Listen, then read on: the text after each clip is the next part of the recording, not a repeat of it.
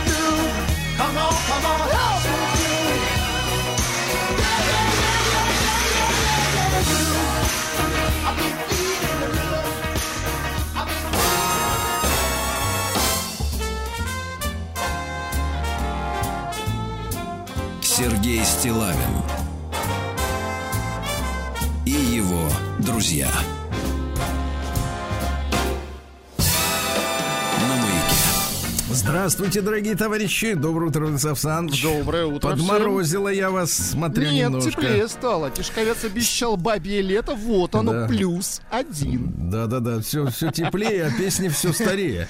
Значит, что могу сказать, товарищи? Хочу предупредить автолюбителей. Потому что профессионалов предупреждать не надо, они калачи тертые. Предупредить о том, что минусовые температуры, даже если на дороге нет льда, а его нет, поскольку было сухо, ведут к тому, что шины э, дубеют. Вот. И, соответственно, сцепление с дорогой ухудшается. Понимаете, да? У летней резины м, э, а- одубевание начинается уже там с плюс 7 градусов, в минусе они совсем дубовые. Но у резины есть такая особенность. Она при э, движении, при качении начинает нагреваться. То есть э, перед тем, как начать лихачить, то есть э, экс- э, экспрессивно маневрировать, надо сначала спокойно, минут 10, лучше 15, э, постоянным движением прогреть покрышки, прогреть, понимаете? Вот. Это я за безопасность ратую, понимаете? Владислав Александрович. Ну, а сейчас, собственно говоря, с женщинами хочу, так сказать, э, Ой, продолжить. ну вот наше, понимаете, все. Да. В нашей передаче.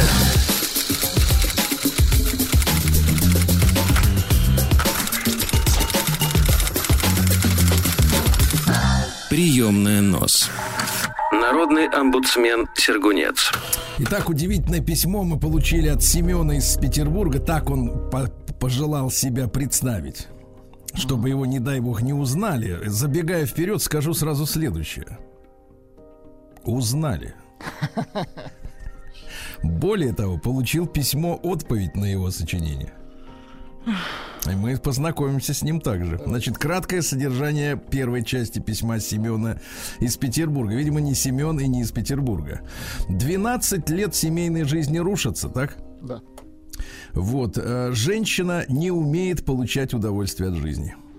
Э, Постоянно в лексиконе «я хочу», «мне надо», «помоги мне» и вопрос «ты можешь?» И дальше какая-то просьба идет, да? А вот э, гнусные нотки, что ты меня учишь? Это все претензии, слышится постоянно. Так вот, э, спустя примерно лет 10 наш автор перестал наивно откликаться на просьбы и требования. Спустя лет 10, понимаете, да? А, нет еще чувства юмора у нее, помните? Да, но это он узнал спустя 12 лет. Ну, по крайней мере, такого чувства юмора, которое заставляет смеяться его самого. Ну, то есть он через 12 лет окончательно понял, что нет чувства. Нет, дело в том, что, товарищи дорогие, дело в том, что... надежда э, была еще. Нет, дело в том, что сейчас вот э, именно разобщение нашего общества можно очень четко понять по э, сегментированному юмору. Ну, конечно, у нет- каждого поколения свои приколы. Не Это то, что поколение, как огромных. Самое это печальное, что э, есть бабский и мужицкий юмор. Ну, И они не пересекаются. То есть э, не пересекаются. То есть, например, э, выходят э, э, фильмы даже целые, вот, которые, например, женщины оценивают как комедия, а мужчина говорит, что за туфта? То есть вот э, настолько. Это очень тяжело, кстати говоря. Знаете, на что это указывает? Это указывает на культурное разобщение, очень глубокое, потому что вот обычно шутить э, на, на иностранном языке очень сложно. Ага, Потому что ты не знаешь контекста. Вот, кстати, тут обращают внимание, извините, так уж получается, политика все время лезет отовсюду, изо всех щелей. А, вот, говорят, никогда не слышали шуток от Зеленского на украинском языке. Язык, потому что Ну, чужой. потому что не родной язык, конечно. Да, Сложно и- шутить на неродном. И не- невозможно отдуплять, да, вот как надо пошутить, чтобы было смешно. Поэтому все время очень серьезные вещи говорят. Да, также и, к сожалению, между мужчинами и женщинами, да, вот появился разный юмор. И вот когда человек пишет, что 10 лет сидел-сидел и вдруг понял, что она не шутит, да шутит она. Просто по- по-своему, понимаете, да, в этом проблема очень большая, культурная, к сожалению. А в этом э, большая вина э, массового искусства, правильно? И вообще сегментирование. Помните, когда у нас было, извините меня, это, извините, по-стариковски, там три канала, это еще хорошо, если три. А то, говорят, в некоторых областях два было Ну, слушайте, вот всего. в Сочи у нас хорошо принимался только один канал. Один И канал, достаточно, правильно. кстати, было. Значит, Достаточно. все люди смотрели один канал, правильно? Говорили одним русским языком. Одни фильмы смотрели. В этих фильмах были одни шутки. Они все, в принципе, так сказать, вы пошутили, я тоже посмеялся. Ну, понимаете, да? Ну и, соответственно, а когда у тебя каналы др- раздроблены по возрастам, по сегментам, по уровню образованности и все, и получается культурная среда растаскана по этим норкам маленьким. Абсолютно с вами согласен. Кстати, музыка современная тоже сегментирована очень четко, потому что мы не Да-да-да. знаем ни одного вот этих артиста, от которого все прутся. Да, который- да ладно, там не знаем, мы не хотим их знать. Но это другое, это другое. Дрянь, потому что не искусство, дрянь, конечно. да. Ладно, А, к черту брюзжане. Так вот, э, значит, соответственно, э, пишет мужчина, баланс между... да- ну, э, Ее это стало жутко бесить, что он перестал откликаться на вот это э, «дай мне», «хочу» и так далее. Перестал э, откликаться, ее стало бесить. А как так неиссякаемый источник сил вдруг отказал? К слову сказать, у меня к ней тоже были просьбы. И просьбы, переходящие в требования, так как терпение мое кончается на второй-третьей попытке что-то до нее донести. И на этом этапе она понеслась поливать меня дерьмом. Литературное слово, товарищи. Не, Абсолютно. морщим- не морщимся. В Запаха пока нет. и не будет. Стала ныть своим подругам и мамаше, какой я козел. Да, ну а помните, доктор нам рассказывал, да, вот эти две, два, два, две фразы, которыми женщины описывают постоянных партнеров. Если любовник, то сволочь, а если муж, то козел. Разный, разница есть, да, конечно, уже по конечно. этим словам можно вот в транспорте понять, э, женщина подживает или как-то со штампиком у нее все в порядке. И тут же я стал, внимание, абьюзером. Очень хорошо. Просто потому, что у меня тоже есть некоторые просьбы и претензии, и мои нервы сдавали несколько раз. Я и сам не могу поверить, что баба, извините, друзья мои, это тоже Ну, литературное тоже, слово, конечно. Конечно. Ну, потому что женщина, это, так сказать, это уже как Это бы нужно, статус. нет, это нужно заслужить. Заслужить, Ну, конечно. не- Это как просто, звание. ро- просто родиться Подпол- бабой. Подполковник, женщина. Да. или мужиком, это ни о чем. Да. Мужчина должен закалиться. Тоже, конечно, мы тоже. Абсолютно. Не все из нас мужчины. Да, да. Даже вот в нашей паре еще есть сомнения. У меня точно есть сомнения в нашей паре. Вот, видите, отлично. И Это очень нет, меня хорошо. есть сомнение, что мы пара. Нет, нет, это очень хорошо, что вы а, озабочены самокопанием. Это очень Да-да-да. хорошо. Это показывает вас Самокопанием в вас. сомнений нет. Самокопание Так вот, вас. а, я и сам не мог, не могу поверить, что баба довела меня до такого состояния, пишет мужчина. Когда я по уши в долгах, с работой не ладится, денег едва хватает, зато у нее все в шоколаде. Она ездит на свои сектантские игры трансформации мышления. Дорогие товарищи, э, э, мужчины, которые тоже погрязли в этой истории благодаря своим женам, или девушки, э, которым хотела ума э, избавиться от э, погружения в это все, да, э, расскажите, пожалуйста, это что такое, что там происходит? Вы знаете мой адрес, стиллавин, собачка.бк.ру, нам будет очень интересно почитать взгляд изнутри или как бы по соседству, что там происходит раскрашивает картинки, чтобы понять, что же необходимо ее подсознанию. А? Ты представляешь, какая, какой маразм? Ну, слышишь, ты вот женился на женщине, и вдруг в ее жизнь начинает просачиваться какой-то, какая-то оккультная муть, да? Вдруг, например, она начинает говорить, а вот по фэншую не здесь должен быть кран. Ну, это, это самое маленькое, потому что как бы к китайским Это самое традициям... простое. Да, к китайским традициям мы как бы относимся вроде как даже с уважением. Представляете, если человек раскрашивает картинки, чтобы понять, что же нужно ее подсознанию. А ведь есть, Стоит на гвоздях. так. М. Еще фиг знает что. есть еще Ведет с- энергия ши. Да, ведет свои сайты, какие-то нелепые блоги. Вот видите, у нее вся активность там. Она думает, что станет счастливой, когда составит список из 100 своих желаний, и все это получит сразу. А в списке на первых местах стоит двоеточие. Теперь интересно. Давайте, товарищи, сравним. Прекрасный комментарий от женщины пришел. Жалуется? Да он не мужчина. Да, как конечно. только начинает Что? жаловаться, Да, не да, да, да, да. мужчина. Ну что вы, конечно, конечно. Да, я напомню, что значит э, в понимании женщин, например, сильная женщина. Это да, это, это не физически, это не бодибилдерши эти обезображенные вот этими мышцами ужасными, да, и смазанные каким-то вот этим маслом. Ну, так, я бы сказал так, маслом. Ну, вот, потому что такое же течет очень туго. Вот, а, а это вот именно, когда женщина не жалуется. Маме, подругам, да, это вот у них называется сильная. Изо, значит, желание у, у- у нее. Давайте. Изобилие, цитирую дальше. Для меня и дочери. То есть мужика нет в желаниях, понимаешь? Ему не предполагается отломить а изобилие. Путешествие, машина, сумка. Причем какое вранье, да? Ведь э, одной сумкой женщина не может ограничиться. Как-то наш с вами общий друг сказал мне, Сергей, Да-да-да, это очень важно для них. я и подумать не мог до свадьбы, какое значение в жизни женщины имеет сумка. Ну, имеется в виду, конечно же, сумка типа Валентина, как Ну, минимум, конечно. и так далее. Не, не имеется вот в виду это чемодан. не Фнеди. Помните, я опубликовал себе в телеграм-канале Стилавин Тудей фотографию сумки, сумки Фнеди. Напомню, что настоящее название Фенди. Так вот, сумки и так далее до сотого пункта. И ко всему этому она изо дня в день лезет. Знаете, я представил скалалаласку. Обратная сторона ее красивых блогов это постоянное лежание на кровати с телефоном, проблемы с осанкой, то есть сутулая, грудь, я не знаю, есть Кстати, грудь, вот нет, э, с- фраза «сосанка» звучит э, не очень хорошо. с осанкой. А, все понятно. Сосанка Сосанкой. это методика с сосанкой. Это наречие. Общая физическая слабость, неуемный кашель. Ты слышишь, у нее еще и кашель. Кашель, слушай. Еще и кашляет. Первый раз про такое слышу. Как, как инструмент, конечно. Да, да, да. Были такие анекдоты лет 30 назад про то, что лучше те, кто кашляет.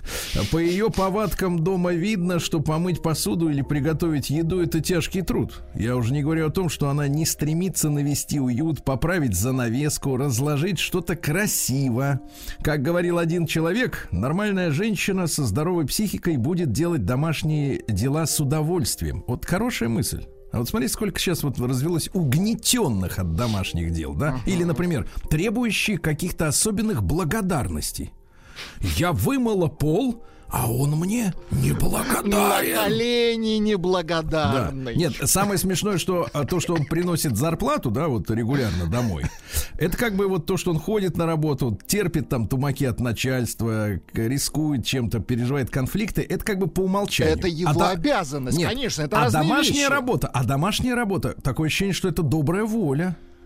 Это не обязанность, ну, как бы по умолчанию. Это, это очень странно, ребят, правда, мужики?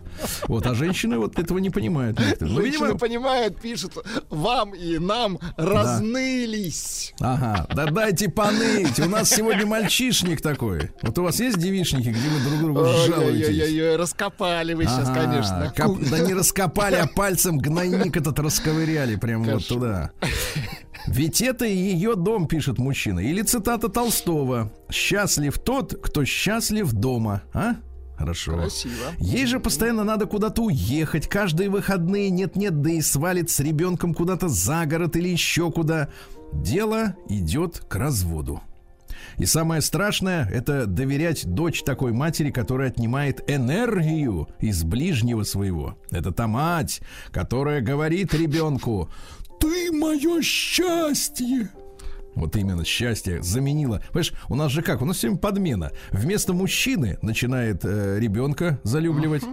Вместо ребенка собачку, кошечку, Вместо собачки кошку, да, да, да. Певицу Максим. Ну Это что-нибудь. когда в отставку идет. Да-да-да, животное. Да, про- Владик рассказывал эту историю. да, Морская когда девочка свинка. променяла свинку морскую на диск певицы Максим.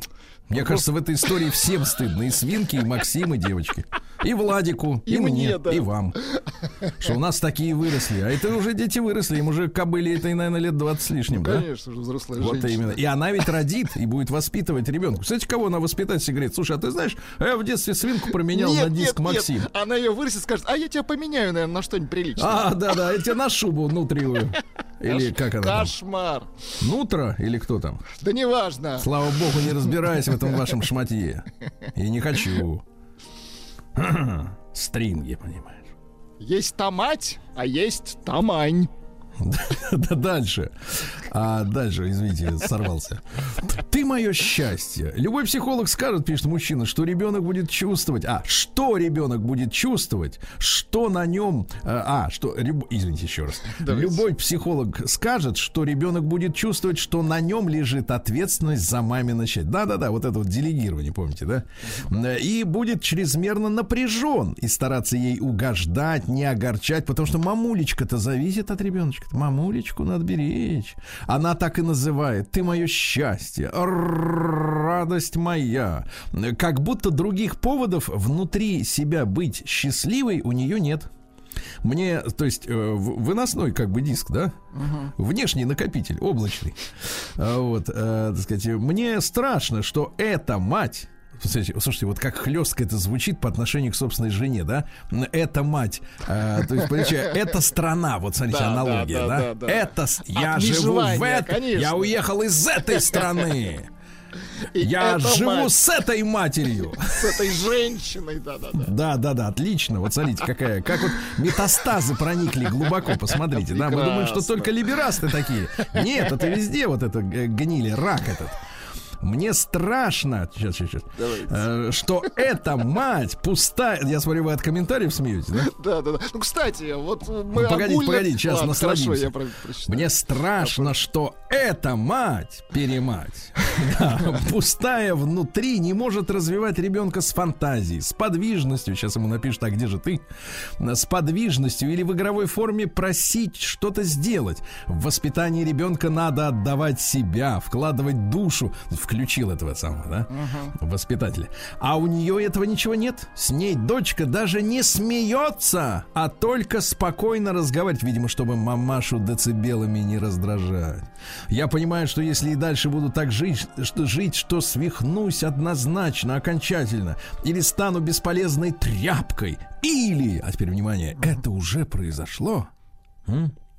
Наверное, в подобных ситуациях и семьях мужики могут испиваться и просто бежать без оглядки. Я-то не На рыбалку, пьющий. А, не пьющий, проблема. держусь, держусь в форме и бегаю полумарафон, занимаюсь физкультурой. Это помогает набираться сил, прочищать мозги. Дожив до своих 39 и знать не знал, что все эти хотелки, списки желаний из 100 пунктов, это от неспособности быть счастливой.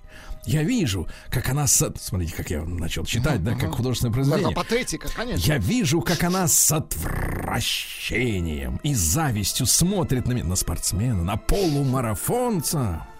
На меня, когда я возвращаюсь с пробежки утром в субботу, у нее в голове не укладывается. Как же человек может встать в субботу в 6 утра, в 7 часов выйти в кроссовочках и бегать больше часа на унылом стадионе и вернуться домой такой потный, такой уставший, такой довольный, а я от себя добавлю, и такой, внимание, Так. не родной.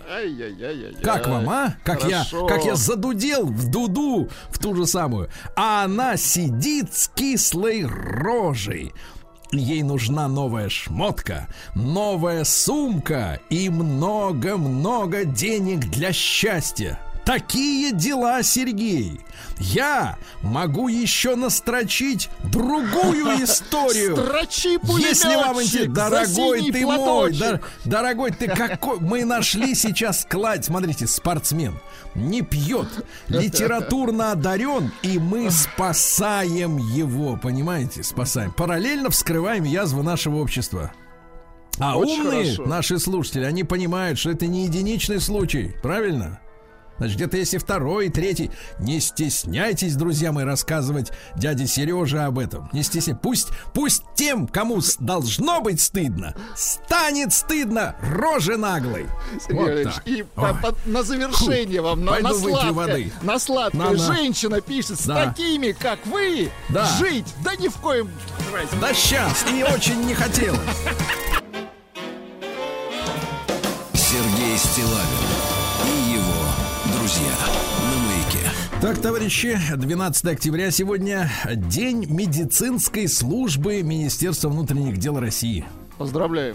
Потому что если, например, человеку в камере плохо, кого? э, Скоро, что ли, вызывать гражданскую? Нет, есть специальные службы. Скоро не пройдет. Сегодня, Каня, никто не пройдет ни туда, ни обратно. День прекращения буллинга. Ненавижу это слово. Э, Вот. э, Травля. мы Травля. Мы, да, мы сегодня поговорим об этом, потому что это важно понимать и как это рождается, и что делать родителям, потому что кто становится объектом, да, и какие последствия. Связаны ли, ли они, например, потом со школьными вот этими со всеми э, катастрофами, да, которые мы переживаем.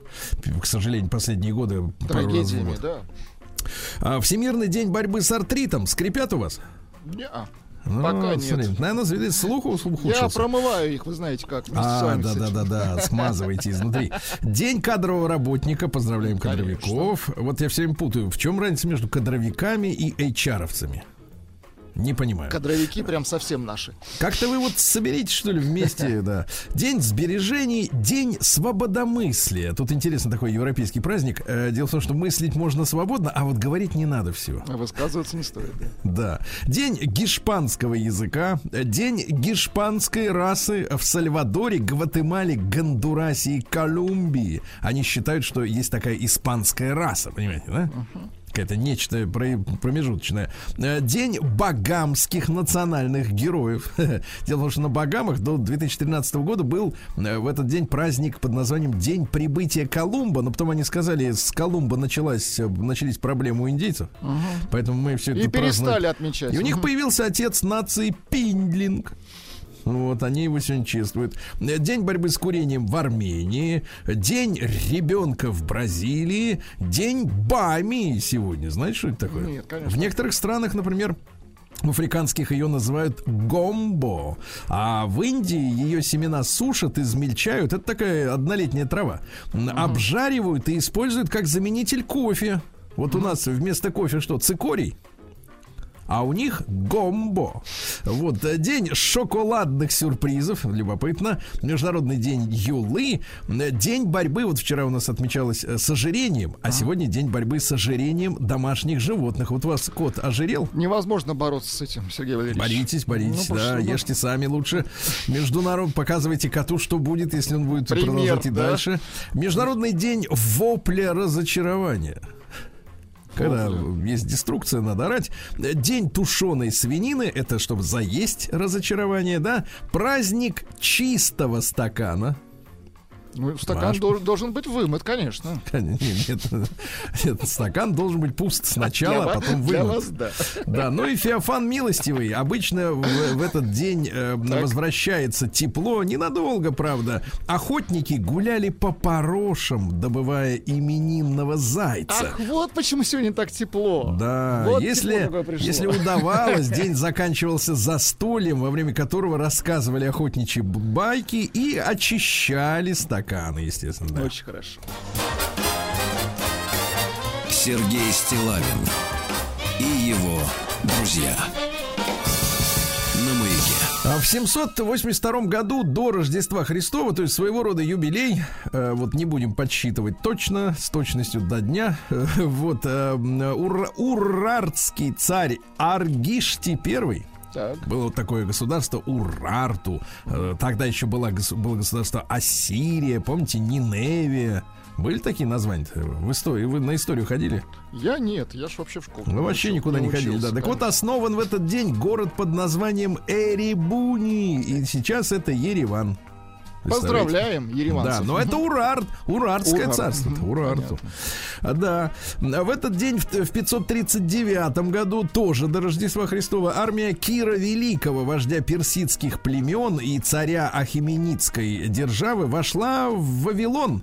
Вот, разгромили перед этим войско вавилонского царя Набонида, которого предал его полководец Угбару, предатель, Вот представляете? подлец. Мгм. Вот. Ну и Вавилонское царство, которое насчитывало полтора тысячелетия, все пропало. Представляешь, из-за предателя полководца. Ай-яй-яй-яй-яй.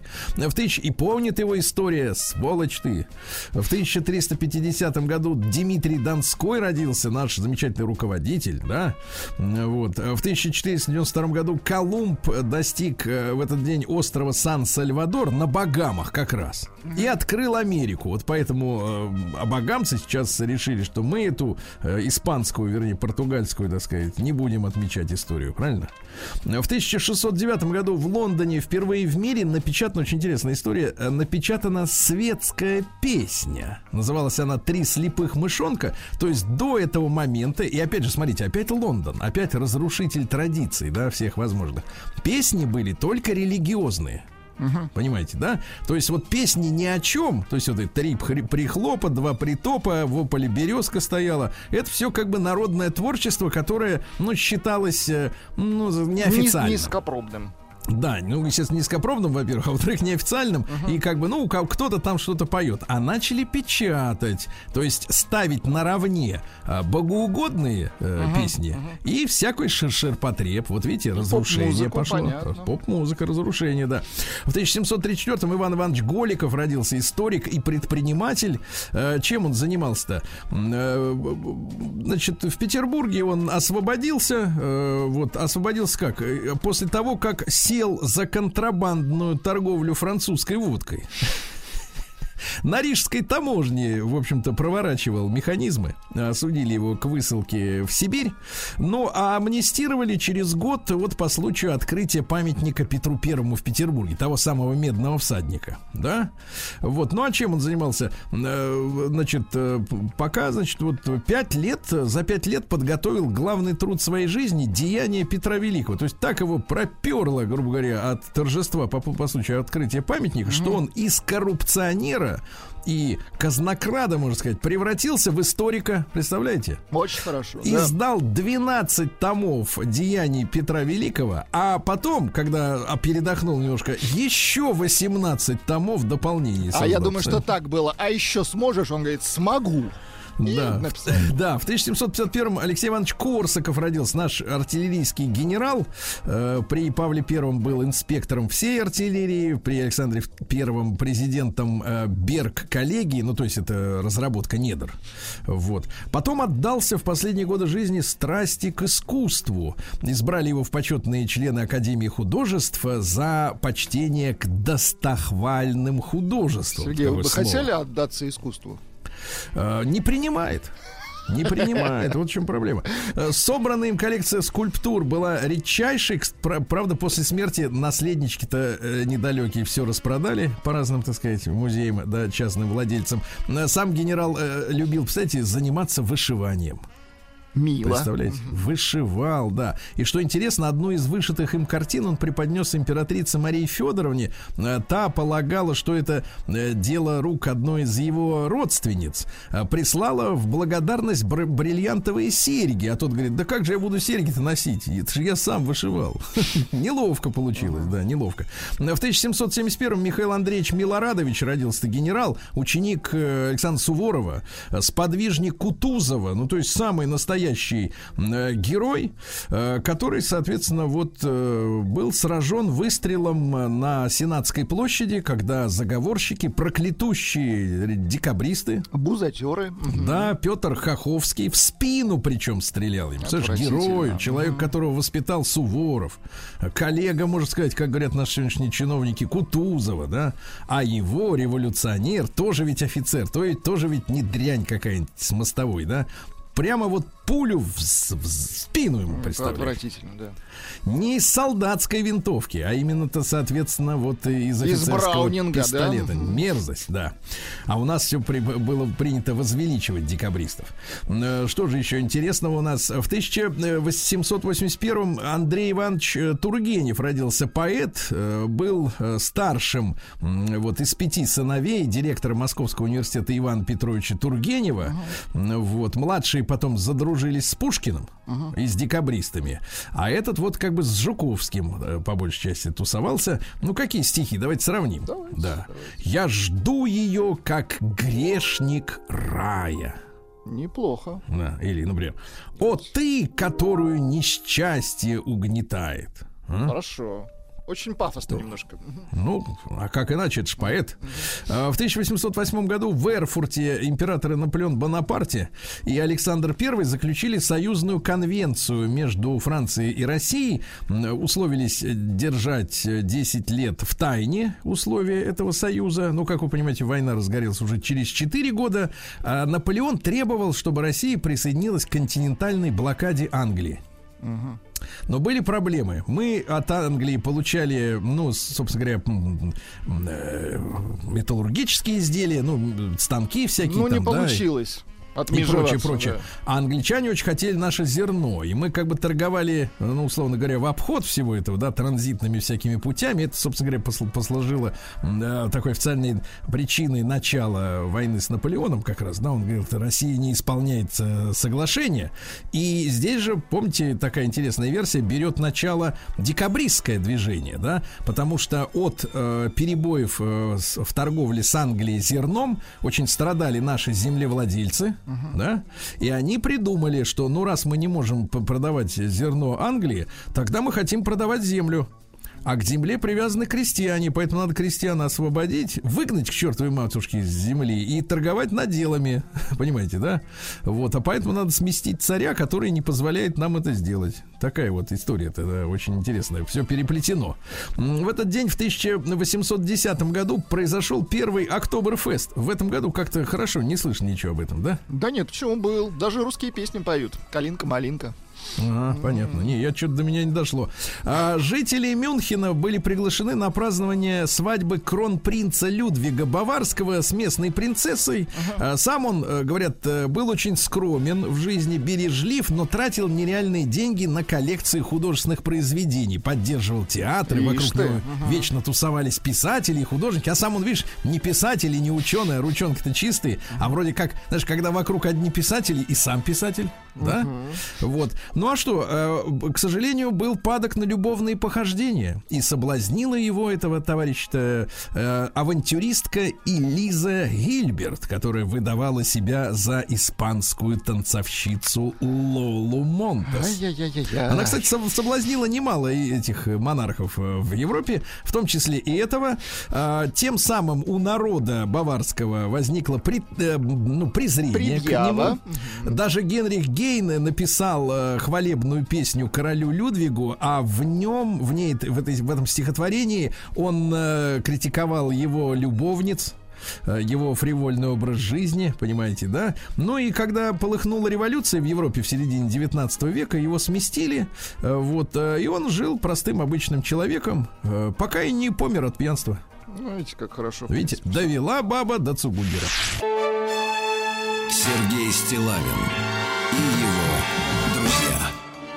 На маяке.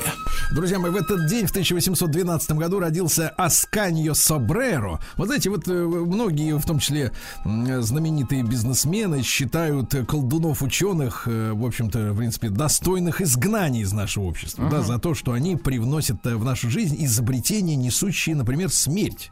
Зло. А вот Асканьо Сабреро, итальянский химик, который первым в истории получил мощнейшее взрывчатое вещество нитроглицерин, он, представляешь, э, вы понял, насколько это смертоносная история, прекратил разработку и все документы сжег.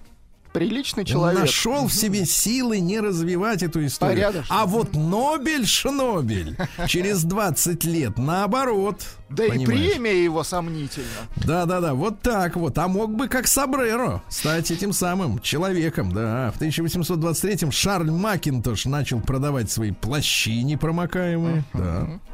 Вот. А, Роман э, Кондратенко в 1857 году родился. Генерал-лейтенант, герой обороны Порт-Артур. Он в самый тяжелый момент осады, а ведь там в Порт-Артуре были японские шпионы. Они корректировали при помощи ради- раций огонь японской артиллерии. И причем местные специалисты наши, они поняли, что кто-то помогает прицеливаться, да, пристреливаться. И э, додумались глушить э, частоты, на которых японские шпионы передавали координаты. Ловко. Помехи создавали, да-да-да. Примерно как в фильме Шурик, э, который в институт поступает, да, там также При помехи. нем. Да. А в 1868 Август Хорьх родился немецкий автоконструктор. Была у них такая машина, Гитлеру очень нравилась, э, с откидным верхом. А сейчас Ауди. Будем поздравлять? Ну вот что там? Хорьх Да было бы хорьх. что, да, поздравлять. Да, в 1875-м Алистер Кроули родился. Посмотрите, какой специалист. Английский альпинист, оккультист, сатанист. Универсал, да. Ну, смотрите, один из ви- видных идеологов оккультизма и сатанизма 20 века был членом разных сект, э, организаций, считал сам себя пророком. Как все произошло? Значит, э, Кроули пережил свой первый полноценный мистический опыт, который уверил его в том, что он не такой, как все, в Стокгольме в результате гомосексуального акта. Альпинист-сатанист. Звучит прекрасно. Гомосексуалист, да. Тут ты и понял, что, в принципе, да. Вел половую жизнь с проститутками, а тут попробовал с мужиком. И понял, что он пророк. Что в горы 29 больше не пойдет. Да, в 29 лет услышал голос сверхъестественной сущности, которая ему надиктовала. Три дня не спал, не ел, писал, записывал за голосом, значит, книгу.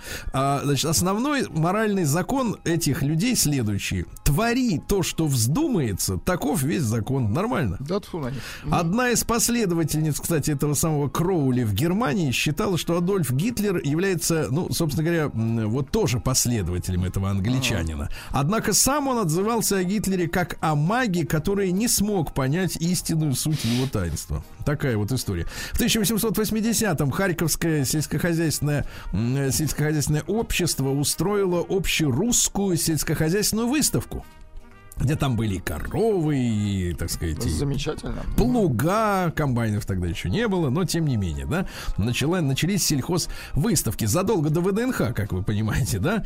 В этот день, э, в 1905-м, Жозеф Козма родился, французский композитор венгерского происхождения, да. Козма, Э, Песни не- его пели, в том числе и в Монтан, например, да, есть такие у Есть нас. у нас и в Монтан, ну-ка. Nous ressemble. Понимаю, да, неплохо. В 23-м году в Женеве подписана конвенция о пресечении обращения порноизданий.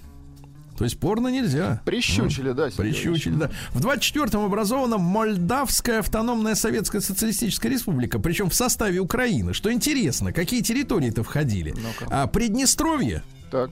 Нынешняя, да, вот, э, так сказать, сражающаяся за свою независимость, и часть современной Украины. А в сороковом году, когда присоединили ту за, так сказать, за, Днес- за Днестровскую э, Молдавию, да, вот, э, соответственно, Приднестровье передали этой Молдавии новой, а вот э, области Украины отдали обратно Украине.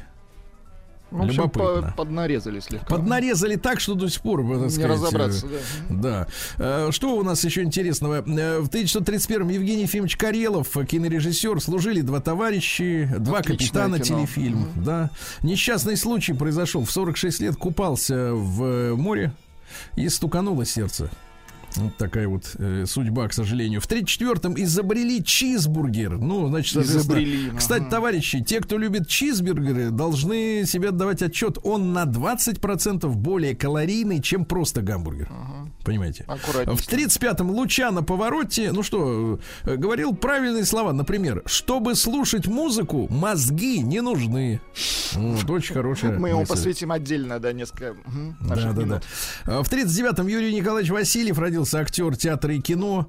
Замечательный. В 79-м он сыграл в фильме Меньшова «Москва слезам не верит» того самого телеоператора. Играл под лица, а сам в жизни, говорят, был очень тихим, интеллигентным человеком, очень воспитанным, но под лицы ему удавались замечательно, да, да, Да. да. Как Никита Сергеевич, собственно Да, говоря. да, вот тоже тоже ведь интеллигентнейший, чешайший, чешайший человек, да. В т- в 48 году Ричард Парфит, э, гитарист, вокалист группы Статус Кво, которые требовали по суду от BBC крутить их песни, а те говорят, да пошли вы вон У отсюда. них э, около 100 альбомов, Сергей Валерьевич. Да И ладно. это не предел. Господи Иисусе. А In the Army Now это вот Это, оттуда? это, это вообще не их песня. Да, в 58 году в газете «Советский патриот» впервые появился лозунг «Планы пати», «Планы на...» да? Хорошо. Да. Э, В тот же день родился Михаил Владимирович Леонтьев, наш замечательный журналист, который обещал доллары вилами. Ждем, помойке. ждем. Скоро, мне Ждем. кажется, Вилы появятся. точим, точим, точим, точим вилы. Вот, э, говорят, что сегодня в 60-м году Никита Сергеевич Хрущев постучал ботинком или, или не ботинком, а этим самым э, э, Кроксом. И Вот, не но- там постучала, а в совсем другом месте. а мы разбирались, и, в общем-то, никто и не стучал. Да, да, да, да, это легенда Да, да, да. Вот что же у нас еще любопытного. В этот день, в 78 году, член английской панк-рок группы Sex Pistols арестован в Нью-Йорке по обвинению в смерти ее, его подружки Нэнси. Да, есть отличный фильм, кстати, Сид и Нэнси. И вот в Ну, там 86 наркотики, конечно. да, 8, ну это понятное дело, не обошлось без зелья. Да, в, в 86 году Горбачев и Рейган встретились в Рейкьявике. Я так понимаю, именно там э, Рейган срисовал часики. И говорит, что вот, мол, да, можно будет договориться, раз, так сказать, радо э, вот в почете. В 88 году Паулина Олеговна Андреева, ну, родилась как Екатерина. э, Она кстати. поет, Сергей Валерьевич. Да, она поет. Как я была влюблена Очень хорошо поет. Очень хорошо поет. Да. Вот, завидую, Федор Сергеевич. Да, да, да. Еще и поет. Еще и Федора. поет.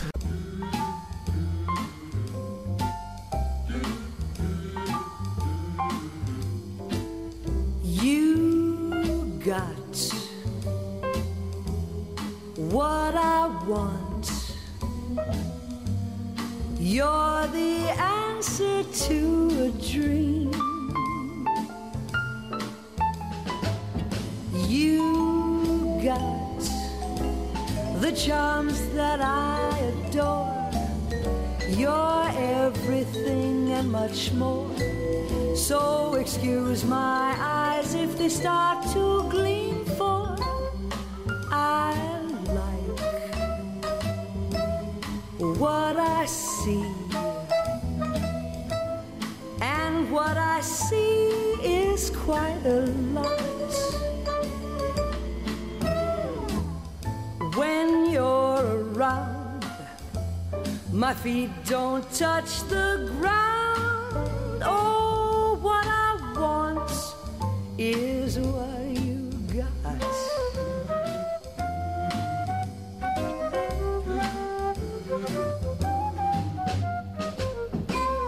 You got what I crave. You're the firstest, we're the most. You got the lips I love to kiss. I never had so much bliss. I would like to state you're the perfect hostess. Feeling is so nice. This paradise just can't be bought. How I desire the love in you inspire. Oh, what I want is what you got. You got.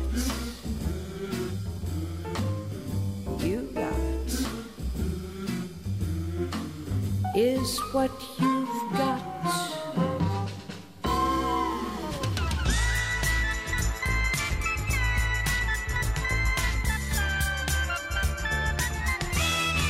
Сергей Стилавин друзья. Дорогие товарищи, ночью были заморски, аккуратнее за рулем и на пешеходных переходах. Вот. Не А, поскользнитесь. сегодня солнечный денек, правильно, Владислав Александрович? Солнечный, замечательный денек. Сегодня в Москве температура достигнет, Владислав Ну-ка. Александрович. Вы не представляете 9 градусов. Не 9 вспотеть градусов. бы, да. А как там в Сасово? Сергей Валерьевич, дождливо, плюс 7. Льет. чтобы песней своей помогать вам в работе, дорогие мои. Сасовцы, да, да, да, Рязанская область. В Сасове Рязанской области двое мужчин пытались украсть запчасти для станков. Серьезно. Ну, это ради И хор- хорошего дела, ведь починить тяжелая. хотели. Конечно, починить. тяжелая работа. В Рязанской области задержали двоих находящихся в розыске алименщиков. Причем мужику 32 года. А женщине, э, как раз Сасовке, 59, представляешь? Смело. 59 лет. Вот вроде смотришь на пожилых, думаешь, какие уважаемые люди. А не все, не все. В Сасове э, полицейские задержали пьяную женщину за рулем Лада Калина. 571, понимаешь ли? 570 Километр. А, Миллиграмм. 0,571. Так. 30 тысяч и 2 как года лишения. Под Сасовым. э, 30 Звучит-то, конечно, сомнительно. Звучит хорошо. 35-летняя женщина украла украшение из дома. Дело в том, что 51-летняя местная житница сообщила, что из дома пропала ювелирочка. Следов взлома не было, но хозяйка рассказала, что оставляет запасной ключ в укромном месте на, крыл- на крылечке. Полицейские предположили, что тайник был рассекречен. После опроса местных жителей выяснилось, что по поселку проезжал незнакомый автомобиль, люди видели. Срисовали. Из него выходила и шлялась между домов незнакомая женщина, а полицейские по описанию узнали в нем в ней 35-летнюю рецидивистку, уже сидевшую за кражи. Они разыскали ее. Женщине, женщине теперь грозит 5 лет тюрьмы. Э, В Рязанской области мошенники украли у двоих людей 792 тысячи рублей. Естественно, специалист службы безопасности банка да. Осудили в Сасове женщину, ранившую бывшего мужа ножом. Как было дело? 28-летняя девица находилась в гостях у своей сестры вместе с хозяевами дома и бывшим супругом. Они распевали. Естественно, поругались, потому что не зря разводились. Он ее ударил, а она его ножом до сердца не достала, но легкая проткнула. Вот такая вот история, да, банальная. Житница Сасова осуждена за продажу спиртосодержащей продукции. Си- 67-летняя бабуля уже выплачивала штраф 15 тысяч. Не Нет, угомонилась. бабуля гнала, Сергей Валерьевич. Не угомонилась, да, теперь штраф выписан уже на 33 тысячи. Видите, уже вырос, да. Ну и пару хорош, хороших сообщений. Во-первых, в Сасове Рязанской области установили новый арт-объект. Это зеленые стеклопластиковые лошади. Искусственный газон. Ну и прошел муниципальный этап Всероссийского дня бега, который называется Кросс нации 2022. Победили следующие замечательные э, детишки. Вероника Курочкина, Кирилл Пупочкин, э, Дарья Васькина, Эльмира Чайникова и Валентина Деревяшкина. Поздравляем, ребят. Особенно деревяшкину, да? Нет, Сергей. Стилавин и его друзья на маяке.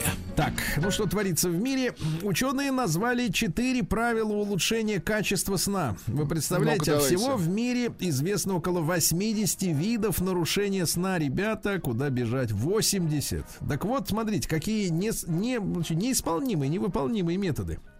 Прежде всего, отказаться от использования будильника. И тогда будет спать спокойно до упора. Вот только, представляете, 6%, э, только 6% родителей волнует внешний вид их ребеночка. Вы представляете? То есть вообще не волнует. Ну, Похож он на него, не похож. Представляете? Владик. Ужас. Ужас. А что? Ну, с другой стороны, все понятно. Ну, а как вот от осинки не родятся кто там? Лососинки? Какая поговорка-то у нас есть на эту тему? Вот. Ну, а что? Чудес не бывает, правильно? Конечно.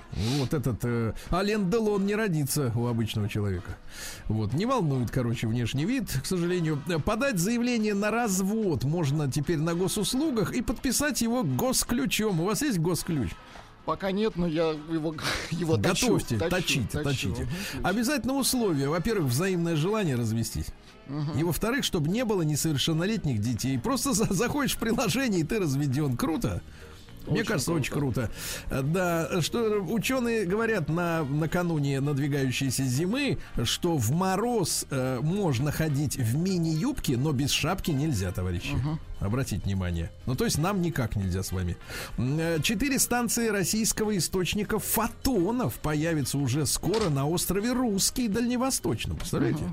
Прикольно. Так вот, э, Курчатовский институт построит первые четыре станции уникальной научной установки российского источника фотонов. Мы этими фотонами будем шарашить, представляете? Неплохо. Да, очень хорошо. А, Минобрнауки утвердила приказ по усилению изучения истории России в вузах. Вот э, вместо этой всей бодяги западноевропейской, правильно? Будем учить нашу историю, да. Президент Самбо-70 э, Ренат Лайшев рассказал о множестве желающих поучаствовать в СВО спортсменов. Вот видите, люди подготовленные, да. Nissan, который собрался уходить из России, потеряет порядка 700 миллионов э, долларов, а все его активы и, самое главное, завод перейдет в собственность НАМИ, это нашего прекрасного автомобильного института, да, где разрабатываются автомобили. Будем делать свое, правильно? Раз не хотят делать. Врач назвал главной опасности сидячего образа жизни. У мужчин простатит, у женщин геморрой. Отвратительно. Вот, аккуратней. А, Каждый пятый россиянин пожаловался, что, представляешь, в детстве его не хвалили. 21% Больше хвалите детей, да-да-да. Нехвалены. Нет, просто так не надо, конечно. Так вот, э, 25% рассказали, что хвалили его только за хорошие оценки. Вы представляете? То есть вот просто так, что сыночка встал с кроватки. Нет, вот так примерно. Какой же ты у меня хороший. Такого нам никогда не говорили, правильно? А Своих детей же респондент, вот те, которых не дохвалили, хвалят гораздо чаще, чем их самих. И, наверное, кстати, зря, правильно? Вот, 39% считают, что хвалить надо, чтобы они чувствовали поддержку. А, Чтобы поддержку чувствовать, надо обниматься с детьми, а не хвалить. После э, почти 30% отметили, что это позитивно сказывается на самооценке ребеночка. 13% говорят, что если ребеночка хвалить, то он будет себя вести лучше, а не так, как обычно. Дальше, тех, кого волнует э, внешний вид их волос, ну, не нравится, например, как вот волосы, какие-нибудь редкие, э, плешивые или такие засаленные. Оказывается, колбаса, сладости и соленые огурчики нега- негативно влияют на состояние волос, представляете? Жаль. Жаль. Кушайте огурчики-то. Конечно. Мы, мы Да. сидим, Сергей Валерьевич, с вами на огурцах. Ну, в Да, хорошем смысле. На пупырках, да. Поставщики продуктов попросили ритейлеров ослабить требования к остаточному сроку годности. Ну, например, на какой-нибудь там, э, на этом самом порошке написано, что годен там он до там декабря. Ну, с ним же ничего не случится и в марте, правильно? Ну, давайте послабже, послабо, послабление дадим товарищам. Э, Дальше. Минздрав России сообщил, что за- во время пандемии э, кор- коронавируса э, дети во всем, в ми- во всем мире потолстели в два раза, а в России нет. О, как хорошо. Вот замечательные наши дети, а? Надо, вот за это надо их похвалить. Молодцы, что не потолстели. Регионам разрешат устанавливать свои штрафы на платных дорогах. Но это как-то не знаю. Что ж получается? Поехал куда-нибудь, а тебя ошкурили, а ты и не знаешь насколько. Дальше солист группы Нана, э, так сказать, Вячеслав Жеребкин, это бас-гитарист с челкой. Помнишь такой? Симпатичный. Я Ну, их там вот все- не помню, но они все симпатичные. там, там все симпатичные, Конечно, этот с бас-гитарой. один да. к одному. Заявил о том, что готов идти на фронт. Певец признался, что считает бегство от мобилизации позором. Я служил в армии, говорит э, Слава. Э, В танковой части был наводчиком оружия. У него, кстати, четверо несовершеннолетних детей. Представляете, какой замечательный музыкант? Удивительно, да. А вот вы думали, что поп-музыканты это никчемно. Нет, нет, есть нет, приличные, молодцы, согласен, молодцы. да. А вот согласен. рокеры примеры как-то не подают. такого- Рокеры такого. тоже разношерстные. В Петербурге Данилу Багрова из брата изобразят на проездных билетах. Причем, я так понимаю, в беретике, когда он с этим в пакете нес э, ствол, э, чтобы там завалить человека по заказу, э, такие макеты видел. Слушайте, а вот у нас, получается, таких вот реальных-то героев-то и нету, да? У нас Ну, только эти... Выходит, что да. Мультипликационные только. Ладно. А, Только 7%, только 7% россиян хватает денег от основного источника заработка. То есть угроза, чтобы ты жил на одну зарплату, устроить только 7%. А 46% заявили, что имеет источник дополнительного дохода. Но это не только подработка, а это, например, сдача в аренду жилья, банковские вклады, облигации, акции. А четверть россиян, 24%, оценивают свое материальное состояние как хорошее. Так суммируем, товарищи. Еще 35% считают его средним. То есть в сумме получается сколько? 58, да? А Ну, вот 40... примерно, вы всегда 50? так добавляете, примерно 58. Да, а вот 40% заявили, что финансовое положение тяжелое. Вот так вот, 58 на 40. А в Петербурге начали проводить экскурсии по местному стрит-арту. То есть разрисовали стены и теперь уже вводят. А, Вот. Россиянам назвали основные причины хронической усталости. Не хватает железа, товарищи. Кушайте Железа? железо. Да. А, Дальше, что интересного. Конюхов, наш известный путешественник, начал подготовку к трансарктическому путешествию. Молодец. Хорошо, ждем. Вот, э, возвращение. Раскрыты способы самостоятельно укрепить нервную систему. Владислав Александрович, давайте Ну, попробуем. давайте, давайте. Дыхательная техника. Вот давайте. Ну-ка, давайте. Для выполнения одной из них надо вдохнуть. Вдыхайте. Посчитайте про себя 4 секунды. Так. Все. Затем задержите дыхание еще на 4 Да секунды. нет, никуда это не годится. Мы так долго не, Не про- выдыхать. не протянем. Так, После чего выдохнуть еще раз, посчитав 4 секунды. В общем, 4 на хорошо. 4. Да. А дальше что у нас? Диетолог развеял мифы об обезжиренных продуктах. Обезжиренные продукты содержат вредные компоненты, при помощи которых компенсируется недостаток вкуса. Что самое главное, там много сахара. Трансжиров, крахмалы, красители. В общем, человек думает, что ест, ест еду без жира. Да, без жира, но только со всяким остальным фуфлом. Вот так вот. Россиянам предложили прогуляться по свалкам в виртуальной реальности. Хотелось бы по свалкам ну, конечно, прогуляться? это моя Да. давняя мечта. Вот, ну и что еще парочку. Российский врач э, Кондрахин рассказал о продолжительности жизни алкоголиков. Оказывается, что в большей степени на, на эту продолжительность жизни алкоголиков влияет генетика, а вовсе Да не что? алкоголь. Ну и, наконец, сексолог Кульгавчук Так. рассказал, что порнофильмы смертельно опасны для людей. Ясно? Ишь ты, а. Без порнофилии. Конечно, без них. А строители в Британии делали ремонт у женщины дома и замуровали в стене кота.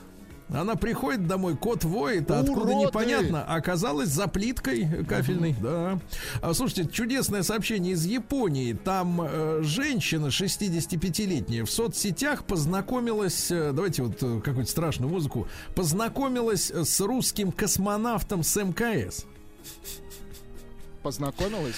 Причем, да, причем он подкреплял свои слова фотографиями, взятыми из интернета. Японка поняла, что общается с космонавтом, влюбилась в него, и после этого он ей сообщил следующее. Я хочу к тебе приехать, но чтобы вернуться, мне надо оплатить специальную ракету со спускаемым аппаратом э, и накладные еще расходы на топливо. Мне нужно 4,5 миллиона йен. Она перечислила ему 27 тысяч долларов.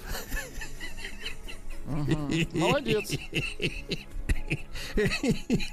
А, Слушайте, не, не, не только вот у нас эти есть верящие в космонавтов и офицеров ГРУ, да, секретных. Да. А, ну, 65 лет захотелось хоть раз космонавта.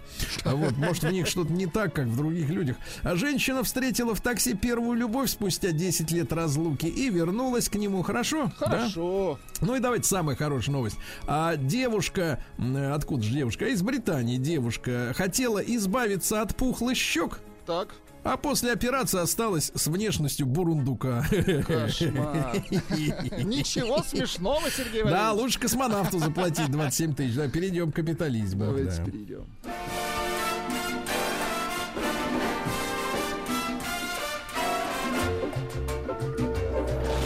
Новости капитализма. Друзья мои, сенсация. В США в озере всплыла подводная лодка из-за обмеления. Так. э, времен Второй мировой войны. В Всплыла. озере. В озере, я напомню. То есть есть какая-то дырка, правильно? Про которую писатели-фантасты пишут, что все океаны, все озера связаны, там где-то есть дырка. Дальше, что интересного. Э, Ученые обнаружили животных, называются они тихоходки, размером полтора миллиметра, такая, знаешь, жаба такая с дыркой в- во Опять рту. дырка. Отверстие. Да, оттуда он, видимо, э, шарашит, э, не знаю чем, волнами какими-то или глаз Ну, там у него понятно. сидит. Короче говоря, эта штука может не стареть в холодильнике, э, вернее, в морозильнике. Она множество часов может про- пробыть в жидком гелии, в кипятке, в, в реакторе ядерном, в многокилометровой глубине, в вакууме, в космосе, и ничего не берет ее, представляешь?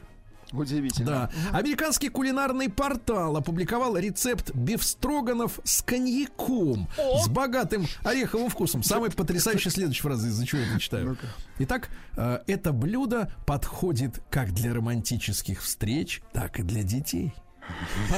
Потрясающе. Потрясающе. Билл Мюррей заплатил 100 тысяч долларов за то, что на съемках навалился на девку молодую актрису. Начал ее дурачина целовать, а она говорит, «Э, я была в ужасе и стрясла с дедули э, 100 тысяч Подфартила долларов. де- девки-то. Да, Подфартила. мне кажется, это больше, чем ее гонорар. Дальше, э, что же у нас произошло? Совершивший каминг-аут футболист Кавалло, он сказал, что он садомит. Раскритиковал шутников Касильяса и Пуйоля за то, что они имитировали каминг-аут. Вот, но они потом сказали, что это все их хакеры взломали. э, Вот, а ЛГБТ-сообщество возбухло, говорит, как вы можете смеяться над этими чувствами? Дальше. Э, На Тайване обнаружили захоронение народа карликов из австронезийских легенд. Где Австронезия, ну то есть Австралия, да, и острова, и где Тайвань? 139 сантиметров, э, сантиметров роста, представляешь? да? Гномы. Гномы, да-да-да. Услуги как хакеров подешевели, хорошо, хорошая новость. А на Земле существуют неизвестные виды бананов, сообщают ученые. В Нигерии юноши по указу колдуна убили мужчину ради ритуала богатства. Прекрасно, Видите? А прекрасно. бывший президент Туркмении написал 14-й том книги о лекарственных растениях Я смотрю, страны. время-то есть у президента. Хорошо. Ну, еще пару сообщений Ну, буквально. Во-первых, такое сообщение. Давайте я его прочту, а вы после этого, значит, да, помолчите. Нигерийские ученые. Ну, сама фраза по себе, да? Да, Выяснили, потрясающая. что лук помогает при лечении диабета. Британец завел дома 300 тарантулов, чтобы сокра- сохранить психическое здоровье. Да, ну и, наконец, что у нас интересного? А вот, пожалуйста, э, мужчина, мужчина в Америке, в Айдахо, полтора часа, чтобы поставить рекорд книги Гиннесса, полтора часа балансировал гитарой на подбородке. Это искусство.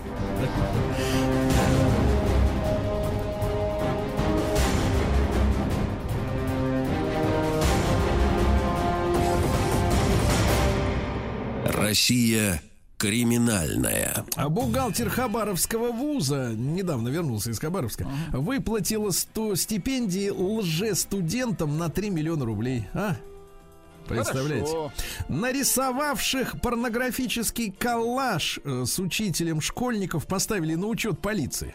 Хулиганы из восьмого класса при помощи фотошопа сделали порно-коллаж, фотожа, порножабу э, с фотографиями своего... Порножабу. Да, порножабу. Учителя труда и его сына, который учится в той же школе. Какая мерзость. Своим творчеством дебилы поделились в школьном чате.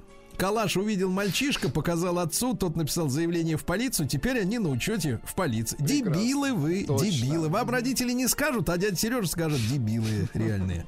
А, а, еще один дебил. Житель Тюменской области угнал автомобиль, чтобы сказать родным и адельсельчанам, что купил его, и теперь он богатый. Совсем дебил, да. Точно. Дальше. Самокатчик накинулся с ножом на автомобиль после замечания водителя в Новосибирске. Бешеный, вы представляете? Да. А В Екатеринбурге скалолаз э, подросток заб- Скалолазка моя. Да, взобрался по трубе на 17 этаж дома без страховки. Вот тоже чокнутый, да?